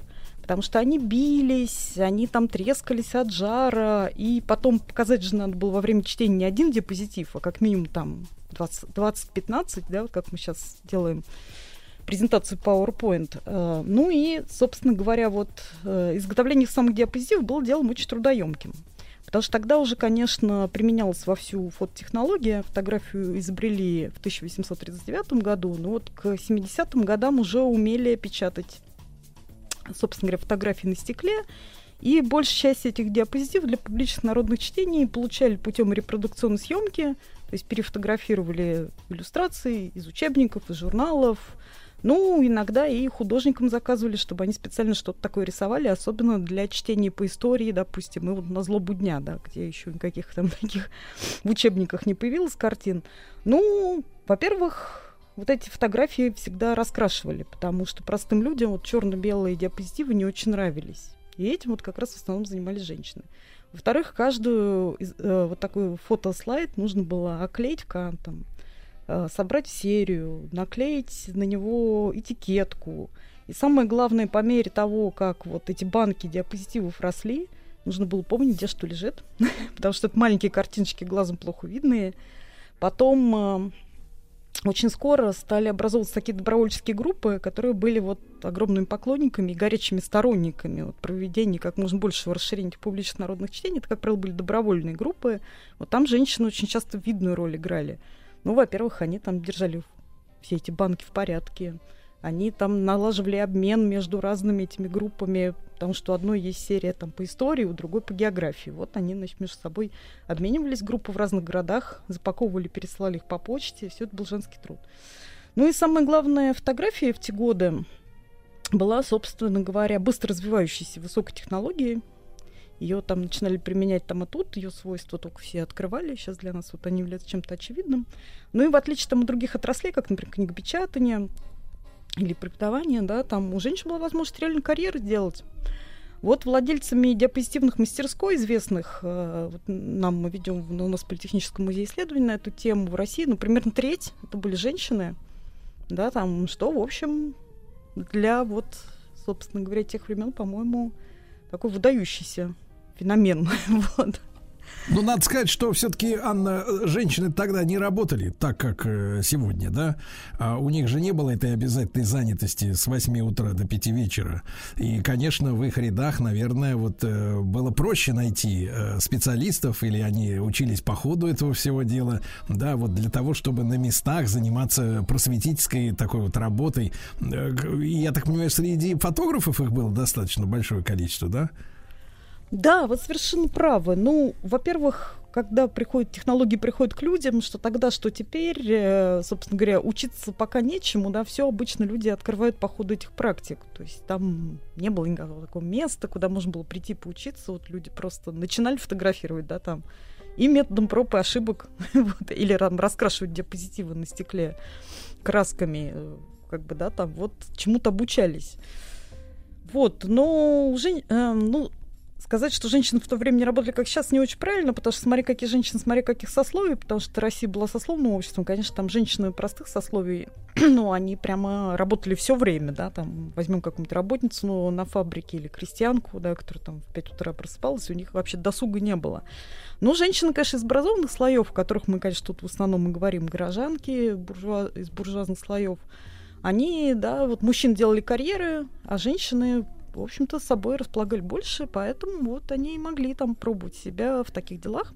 Ну, кроме того, для этой деятельности, как я ее описываю, по организации там, проведения публичных народных чтений, по изготовлению диапозитивов, обмена их, э, ну, у женщин коммуникационные, коммуникационные навыки э, вот, другие, да, несколько, чем мужчины приемы. Поэтому в каких-то случаях им легче было договориться э, там об обменах, о каких-то вот таких вот делах, потому что эта деятельность по организации публичных народных чтений в стране, хоть вот государство там в основном цензурой занималось, а, а финансовой поддержкой, вот реализацией этого занималось, занимались люди на общественных началах, как мы сейчас сказали, волонтеры. И как бы деньги на это давали в основном просто уже частные лица, поэтому вот это Ну, мы сфера помним, как параллельная. частные, помним, как частные лица в Российской империи э, очень любили финансировать революционеров и театралов, да, где свободомыслие, где, э, так сказать, э, антисамодержавные, так сказать, мысли пропагандировались. А это те же источники. Э, в принципе, можно сказать, что публичное чтение это вот э, место, где активно работали э, повстанцы, с вашей точки Нет, зрения. вы знаете, ну это вот, это вот тоже спасибо вам и хороший, интересный вопрос. И, а, ну, согласно тем источникам, которые я видела, а я вот много читала об этом, и отчетов там этих групп, и, не знаю, там газетных статей об этом, и архивных всяких материалов, которые там сохранились э, о регуляции этих практик. Э, Занимались этим люди такие, знаете, народные земские педагоги, работающие, как правило, в очень маленьких школах, вот, которые считали, что простой народ и крестьянских детей обязательно надо учить. И вот большое количество образованных людей приведет Россию к светлому будущему гораздо быстрее, чем какие-то более радикальные а, политические шаги. То есть это была такая развилка, хотя общая идея у них была одинаковая, благо народа. Но вот люди, которые публично народным чтением занимались, их поддерживали, они считали, что все-таки просвещение, э, распространение цивилизации, знакомство с плодами европейской цивилизации, вот это путь, который там больше подходит. Ну, прямо скажем, к сожалению, они э, более медленно действовали, да, и они свою программу полностью развернули. Медленно не- действовали, да. А, Друзья мои, Анна Котомина, старший научный сотрудник Политехнического музея, сегодня с нами.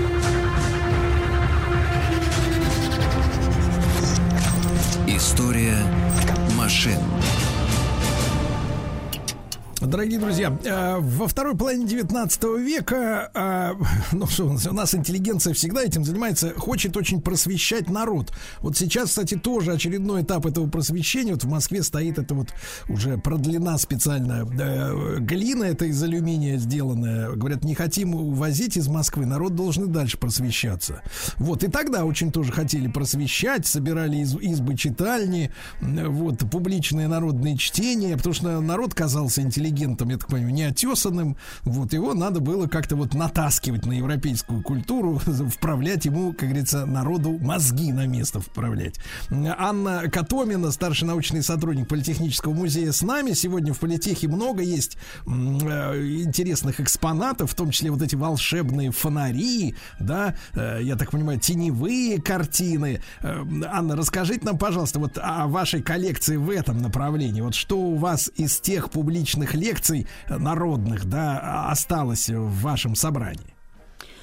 Ой, вы знаете, спасибо вам за этот вопрос, потому что в нашем музее действительно есть э, и волшебные фонари, но тут как раз, э, хотя у нас, у нас их много, ну вот волю судеб, поскольку это такая была вот обычная вещь, в конце 19 на- начале 20 века у нас, э, ну вот осели в основном фонари из частных э, как бы до- домов, вот таких вот фонарей, о которых мы сегодня говорим, которые на тысячу человек, у нас, пожалуй, в музее и не сохранилось.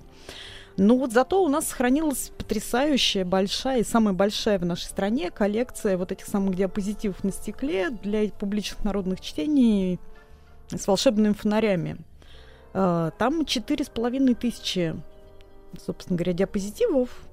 Э, Ну, я думаю, так примерно несколько десятков э, разнообразных серий. Ну, в основном они сохранились по тематике нашего музея, по естествознанию, по там, географии, по ну, допустим, что у нас еще есть, по астрономии, да, там, по ботанике, по зоологии. Ну, почему вот такая большая коллекция у нас осела? Это огромная редкость, потому что вот таких больших... Это, собственно говоря, был абонемент, да, с которого школы и вот все, кто хотел публичное народное чтение устроить по всей стране, как в библиотеке, почитав каталог, вот заказывали эти серии. И в музее была такая небольшая группа, называлась э, комиссия по изготовлению теневых картин для публичных народных чтений, и они и изготовляли эти картины, подбирая изображения э, к чтениям, которые им казались ну, более достойными, правильными, и э, там рассылали их. Значит, люди работали полностью бесплатно. Ну и, конечно, собственно говоря, вот своим бесплатным трудом, вот их была такая идея, их манифесты там сохранились, они вот поставили цель обеспечить как можно больше людей, людей э, вот этими теневыми картинами. Так, Анна, интересный вопрос такой финансовый. Все-таки мы понимаем, что, конечно, герои прошлого, они есть уже не просят. Вот. Но, тем не менее, мы понимаем, что жизнь такая дорогая штука-то в любое время. А на, на прокорме у кого вот эти все э, чудо-активисты были-то? Слушайте, но давайте мы там зайдем на этот вопрос с другой стороны. Его лучше всего в конкретике какой-то обсу- обсуждать. Во-первых, это Да. нагляднее понятно. Конечно. Во-вторых, это вот более так вот как бы, да, там корректно, что ли, будет. Вот. а, Ну, допустим, возьмем нашу комиссию теневых картин. А, Они покупали исходники, условно говоря, ну, например, стекла, да, вот для печати этих диапозитивов, там вот рамы, да, ну, все, что нужно для изготовления, краски на свои деньги. И потом, когда они, вот тем, кто у них их заказывал, их э, передавали, они все-таки деньги с них брали, но только себестоимость материалов. То есть их собственный труд, они как бы, да, там за него деньги не брали. То есть это не капитали... это производство, но не капиталистическое. Вот это вот интересно. Ну, вообще все эти люди занимались этим делом, опять сейчас, как бы мы сказали модным современным словом, волонтерским образом. То есть все они работали где-то еще, причем среди них было очень много интересных людей. Например, начальник там железнодорожной дистанции Ярославского пути, инженер-железнодорожник известный. Или, например, управляющий сахарной фабрики. То есть это не какие-то там были, как вы вот тут немножко так назвали их там малохольные интеллигенты, вполне себе топ-менеджеры те- тех годов. Ну, их жены, конечно, им помогали. Вот которые, потому что мужья, ну, в их семьях были, были доходы, да, могли вот параллельно с воспитанием детей вечером заниматься этим. Ну, просто они умели э, верили в то, что они делают это правильно и очень энергично это делали. Делали это настолько энергично, что вот эта коллекция рассекла пространство и время, дошла до нас. Анна, а вот какова судьба вот этих вот прекрасных женщин, да, э, так сказать, э, м, и вообще вот этих всех э, публичных народных вот этих домов после революционных изменений? Ну, то есть началась Первая мировая, потом, да, вот э, чем это все закончилось? Или это превратилось в советскую избу-читальню, или совершенно разные ноги растут у этих явлений? Ой, спасибо вам за ваш вопрос. Просто совершенно непонятно, как на него кратко ответить, потому что в нем слишком много всего.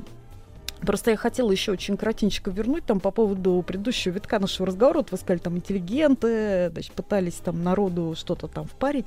Нет, слушайте, это совершенно было не так. Как раз было наоборот. Люди настолько хотели вот об этом узнать, что интеллигенты часто просто с этим запросом не справлялись, потому что, опять же, шла модернизация общества, крестьяне начинали работать на фабриках, они хотели понимать, как устроен современный мир, но все это были там знания, ну, абсолютно элементарные, которые сейчас все люди знают со школы, да, и публичное народное чтение подготовили, в общем, советскую массовую школу, в этом смысле есть связь. А, ну, как бы возвращаясь к тому, как это все перешло, да, там, грань 20 века, как через революцию это все пережило. Но, вы знаете, просто очень долго, да, вот кино уже было изобретено, но оно оставлял, оставалось очень дорогой, очень сложно в производстве, и такой вот, э, в принципе, плохо распространяемый. Ну, вы себе представляете, что русская провинция себя представляет как тогда, так и теперь. Зачастую там дороги плохие, там того нет, всего нет. И, конечно, там кинематограф там везде показывать в каждой деревне было трудно. А вот волшебный фонарь легко привести, показать. Поэтому, когда случилась революция, все вот эти вот народные учителя, которые, в общем, в принципе, знали, любили и умели там, учить, объяснять очень доходчиво, они все вполне продолжали делать то, что они делали. Ну, пока... То есть они, то есть они Пока они просто не перестроились. постарели. Ну, я только Не понимаю, только умерли. материалы из Москвы пошли другого содержания, да, уже Ну. с, с- с нужной агитацией.